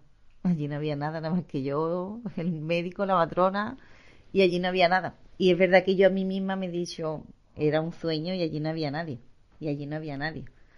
Y el mensaje me lo, me lo mandaron, Adri. El mensaje me y ella le había dicho eso a, a esta chiquilla. Que no digan más que yo no, que ella no estaba, porque ella estaba estuvo allí al lado mía todo el tiempo. Ella se ha recuperado y no se acuerda de nada, Adri. De nada, Adri. Porque yo muchas veces, vamos, la he visto en pocas ocasiones. Pero cuando la vi al principio, mira cómo estás, cómo te encuentras, cómo pues estoy mejor. Estuvo mucho tiempo intentando con la piernecita que se le daleaba un poquito al andar, pero bien. Y cuando le preguntaba, oye, Stephanie, y, y, lo que tú veías, ni idea, Susana. Dice, me preguntan mucho la gente y dice, pero es que no recuerdo nada, nada. O en ese coma, en ese tiempo que es verdad que cuando tú estás en coma, no, tu mente no sé dónde, dónde está y que parece que pasa, ¿no? A otro... ¿Otra dimensión? ¿Otro está claro. Mm. Y ella pues vio a gente o y habló con gente y, y esa gente le pidieron que, que mandara una cierta, unos ciertos mensajes. Y la verdad que iban con una libreta apuntándolo todo, iban diciéndole a la gente los mensajes que, ella había escuchado y que había dicho. Además dice que estaba allí en la cama y que estaba como loca. Que, que estaba, espérate, espérate un momentito. Y apunta, y sí, sí, espérate, mira, apunta. pero ella sola, ¿eh? Una lista de espera Ahí está, ahí está. Y la madre lloraba porque la madre de la muchacha lloraba y le decía, pero chiquilla, pero es que hay gente que me está hablando, espérate, mira. el tema era que todo era verdad, o sea, todo se podía comprobar. Adri, este te lo prometo que yo no te puedo asegurar de nada, ni de lo de mi hija del baño, ni te puedo asegurar porque es que no lo sé. Pero esto te puedo asegurar de que esto es un sueño mío. Mío, Adri que lo viví muy intenso porque es un sueño, para mí fue muy bonito el poder reencontrarme, aunque fuera en sueño, reencontrarme con, con, ella, el poder hablar con ella, mm, y, pero fue algo mío, eso no lo sabe nadie, yo no conté mi sueño para que vinieran después a decirme, años después a decirme, mira, que, que no digas que, que, que yo no estuve, que es que yo estuve allí contigo. Por cierto, ¿cómo era el, el aspecto de, tu abuela en ese sueño? ¿Estaba más rejuvenecida? Eh, ¿Estaba igual que como tú lo viste por última vez o, estaba, o tenía mejor aspecto? Eh, mi abuela tenía mejor aspecto. Sobre todo, Adri, lo que, mm, lo que impresionaba era la felicidad. La felicidad con la que vino mi abuela era impresionante. Es que era radiante, mi abuela entró cuando yo, cuando en mi sueño, ¿no? Que yo estaba sentada en mi sofá y ella entró por las puertas, es que eso era, vamos, es que iluminaba, es que era una felicidad tremenda, tremenda. Cuando entró, cuando me abrazó, ahora eso sí, ella tenía cuidado de que no, que no se vaya a enterar. Mi madre estaba como que estaba en la cocina o algo y eso. Pero radiante, feliz. Como si lo estuviera haciendo estuviera prohibido. Sí, de hecho, Adri la segunda vez, el segundo sueño que mi abuela vino muy firme y vino más seria a decirme que esto no podía hacer, que esto mm, que yo tenía que entender, que y ella me explicaba y me decía que había gente que no ha podido hacer eso. Como que a ver cómo te explico, como diciendo, yo ya es la segunda vez que vengo. Pero hay gente que no ha podido decir, no, no, ha podido decirlo ni una vez siquiera, y yo te lo estoy diciendo ya dos veces. ¿Sabes? Es lo que ella me intentaba explicar. Esta es la segunda vez que vengo. Dice, y hay gente que no lo ha hecho siquiera. Era una cosa así, sueños, ¿no? Ahora, mi sueño, si es verdad que esta muchacha hizo una contestación a mi sueño. Y ella no lo sabía. Y eso estuve yo, vamos, mmm, lloraba por todos lados. Porque es que era increíble. Bueno, acabamos de escuchar este último testimonio, Anabel. Eh, no sé qué reacción habrás tenido tú y tus oyentes, sobre todo lo que nos ha relatado esta testigo, ¿no? Es increíble, ¿no? Todo lo que, lo que a ella le, le aconteció referente a su abuela, los sueños, los mensajes. Es un tema que a mí personalmente pues me tocó mucho y por supuesto quería contarlo en mi programa y hoy también en Los Misterios de Anaís pues también quería plasmarlo, ¿no? Yo te puedo decir que a mí se me han saltado hasta las lágrimas, Adrián. claro, porque son, como bien decía, ¿no? Los, testimonios tienen mucho poder, tienen mucho poder. Y escuchando a los testigos, pues eh, nos podemos acercar quizás un poco más a la, a la ansiada verdad, a lo que todos queremos conocer, si, a la eterna pregunta, ¿no? ¿De dónde venimos, quiénes somos y a dónde vamos? Y ojalá, ojalá que vayamos a otro lado mucho mejor que este, eh, que como bien se dice, esto es un valle de lágrimas. Eh, muchas veces en la vida se sufre bastante, se sufre bastante en momentos de alegría, en momentos de todo, ¿no? Pero sí es verdad que mm, el dolor eh, en muchas ocasiones se apodera de nosotros porque somos personas, ¿no? Estamos hechos de carne y hueso, tenemos sentimientos y esta vida es, un valle de lágrimas en muchas ocasiones. Y, como bien ella decía, ¿no? Me quedo con ese mensaje. Ella venía radiante, en referencia a la abuela. Ella venía radiante, rejuvenecida, mejor aspecto y es un denominador común en muchos casos ¿no? de, apariciones que por, por, eso mi pregunta que yo le realizaba si el aspecto de ella era como más eh, juvenil más, mejor mejor aspecto en general y ella me dijo que sí no y es algo que muchas personas que han tenido experiencia con seres fallecidos pues tienen en común eh, la mejoría en cuanto a la imagen de esa persona eh, radiando felicidad irradiando alegría es un mensaje muy esperanzador porque aparte de que nos, nos transmite que, que la vida no termina aquí, que hay vida después de la muerte, también, no, también nos dice que el amor tampoco se acaba aquí. Que nuestros familiares cuando se van, pues siguen acordándose de nosotros, al igual que nosotros nos acordamos de ellos. Claro. Bueno, eh, hasta aquí los casos ¿no? que, te traía hoy para los misterios de Anaís. Eh, en otras ocasiones, si quieres, eh, te puedo traer otro, otros muchos casos que llaman poderosamente la atención. Si quieres, te adelanto algo de, para otro hipotético programa que podamos realizar y así adelantamos un poco. El caso de un testigo. Nosotros encantado de que tú vuelvas otra vez, Adrián. El caso de. Muchas gracias. el caso de un testigo, por ejemplo, que también tras fallecer su madre, eh, pues eh, resulta que a través de las nuevas tecnologías, eh, como todos utilizamos hoy día, pues a través de un mensaje de voz en el, un grupo de WhatsApp familiar, pues recibió, recibió la voz, un mensaje de su madre fallecida. Un tema bastante apasionante que tuvimos al testigo en los estudios con nosotros y que si quiere lo adelanta, ya lo contaremos en otra ocasión aquí en Los Misterios de Anaís. bueno, Adri, antes de que te vayas, cuéntale a los oyentes cómo pueden ponerse en contacto con el lado oculto y cómo pueden oíros. Bueno, pues el lado oculto eh, nos encontramos como en la gran plataforma iVoox, eh, como cada semana, todos los sábados, pues subimos el programa que realizamos el mismo día, con diversas temáticas, ¿no? Porque el lado oculto no se ciñe solamente a lo paranormal, lo paranormal de hecho es eh, lo que menos solemos tratar, porque nos gusta contar casos interesantes, y hacer un programa porque sí mm, relacionado con apariciones. No nos gusta hacerlo nos gusta hacerlo con temas eh, que verdaderamente tengan bastante contundencia y que sean bastante por lo menos que nos acerquen a la verdad.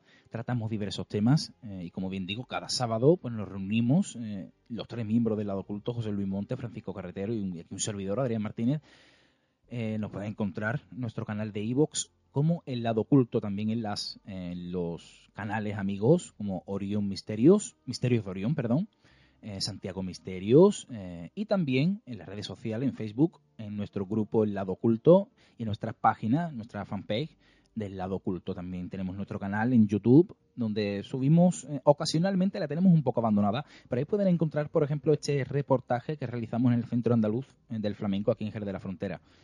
Eh, ¿Qué más? En nuestro También pueden escuchar el programa en directo el, viernes, creo que es, ¿no? Bueno, los sábados, los mismos, el mismo día que solemos lanzar el programa iVoox, pues lo lanzamos en un falso directo a través de Facebook Live. Lo solemos emitir en nuestra página de Facebook, El Lado Oculto, en el cual, bueno, lo lanzamos y pueden interactuar, pueden preguntar. Estamos activos, tanto Francisco como José Luis como yo, en ese chat podéis preguntar lo que queráis. Y también a través de, estos, de estos, medios se pueden poner en contacto con nosotros eh, para eh, lanzar una crítica eh, constructiva o destructiva, nos da igual, tanto una cosa como otra nos sirve para mejorar, ¿no? si quieren contarnos alguna experiencia, en fin, mm, cabe de todo, las vías de contacto están para eso, para contactar con nosotros, nos gusta relacionarnos con las personas, eh, porque al fin y al cabo es la finalidad del lado oculto, Anabel. Imagino que tú también, al igual que en tu programa, en la de tantos amigos, nos gusta estar en constante contacto con las personas y que nos cuenten sus historias para poder plasmarlas, debatirlas y quién sabe, ¿no? Si también, como el caso este que te he comentado del hombre que recibió el mensaje con, con, su, con su teléfono móvil, de su madre, Aldo Linares, eh, sensitivo, que sale mucho un cuarto milenio, pues eh, Aldo es muy conocido. tuvimos la ocasión ¿no? De, plasmar este caso y al mismo tiempo, a tiempo real, con el testigo y Aldo Linares al otro lado de la línea, pues tuvimos ahí ese esclarecimiento para adivinar, no lo sabemos, o llegar a un tipo de conclusión. Estas son los vías de contacto también en nuestro correo eh, misterio.eladoculto.gmail.com. Aquí también pueden contactar con nosotros. Pues muchas gracias por haber estado aquí esta noche, Adrián, contándonos estos dos testimonios tan interesantes. Gracias a ti por darnos voz al lado oculto y bueno, ha sido todo un placer, todo un placer haberte acompañado a ti y a tus miles de oyentes eh, que cada semana se descargan, ¿no? Hacen clic para adentrarse en el mundo de los enigmas, del misterio y bueno, desde aquí un saludo a todos tus oyentes y muchas gracias a ti, Anabel, por contar con nosotros. Gracias a ti, Adrián, y el placer ha sido nuestro. Y nada, te, espero prontito en el programa para que nos cuentes ese testimonio tan interesante que hoy no, has podido compartir. Bueno, eh, ya tendremos ocasión. Eh, el tiempo es infinito, limitado, pero bueno, para nosotros, para los amantes del misterio, sabemos que esto no acaba aquí, que esto, que esto sigue y tenemos, tendremos tiempo para contar ese caso y otros muchos más. Muchas gracias, Adrián, y buenas noches. Hasta pronto.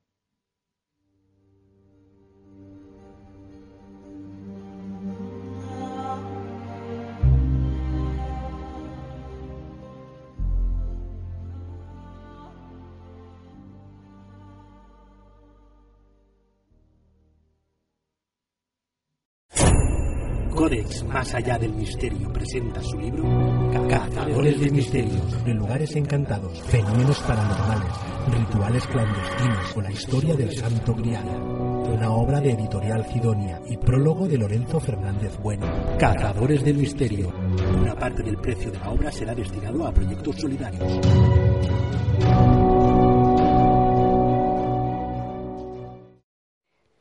Bueno, pues ha llegado el momento de ponerle el punto final al programa. Dar las gracias a José Manuel Frías y a Adrián por haber estado aquí esta noche, a vosotros por, por haber estado ahí, como siempre. Y recordaros lo que os he dicho al principio del programa, que el día 15 de junio eh, se, hace la, se realiza la manifestación en Madrid contra los menores tutelados, ¿vale? A favor, mejor dicho, de los menores tutelados.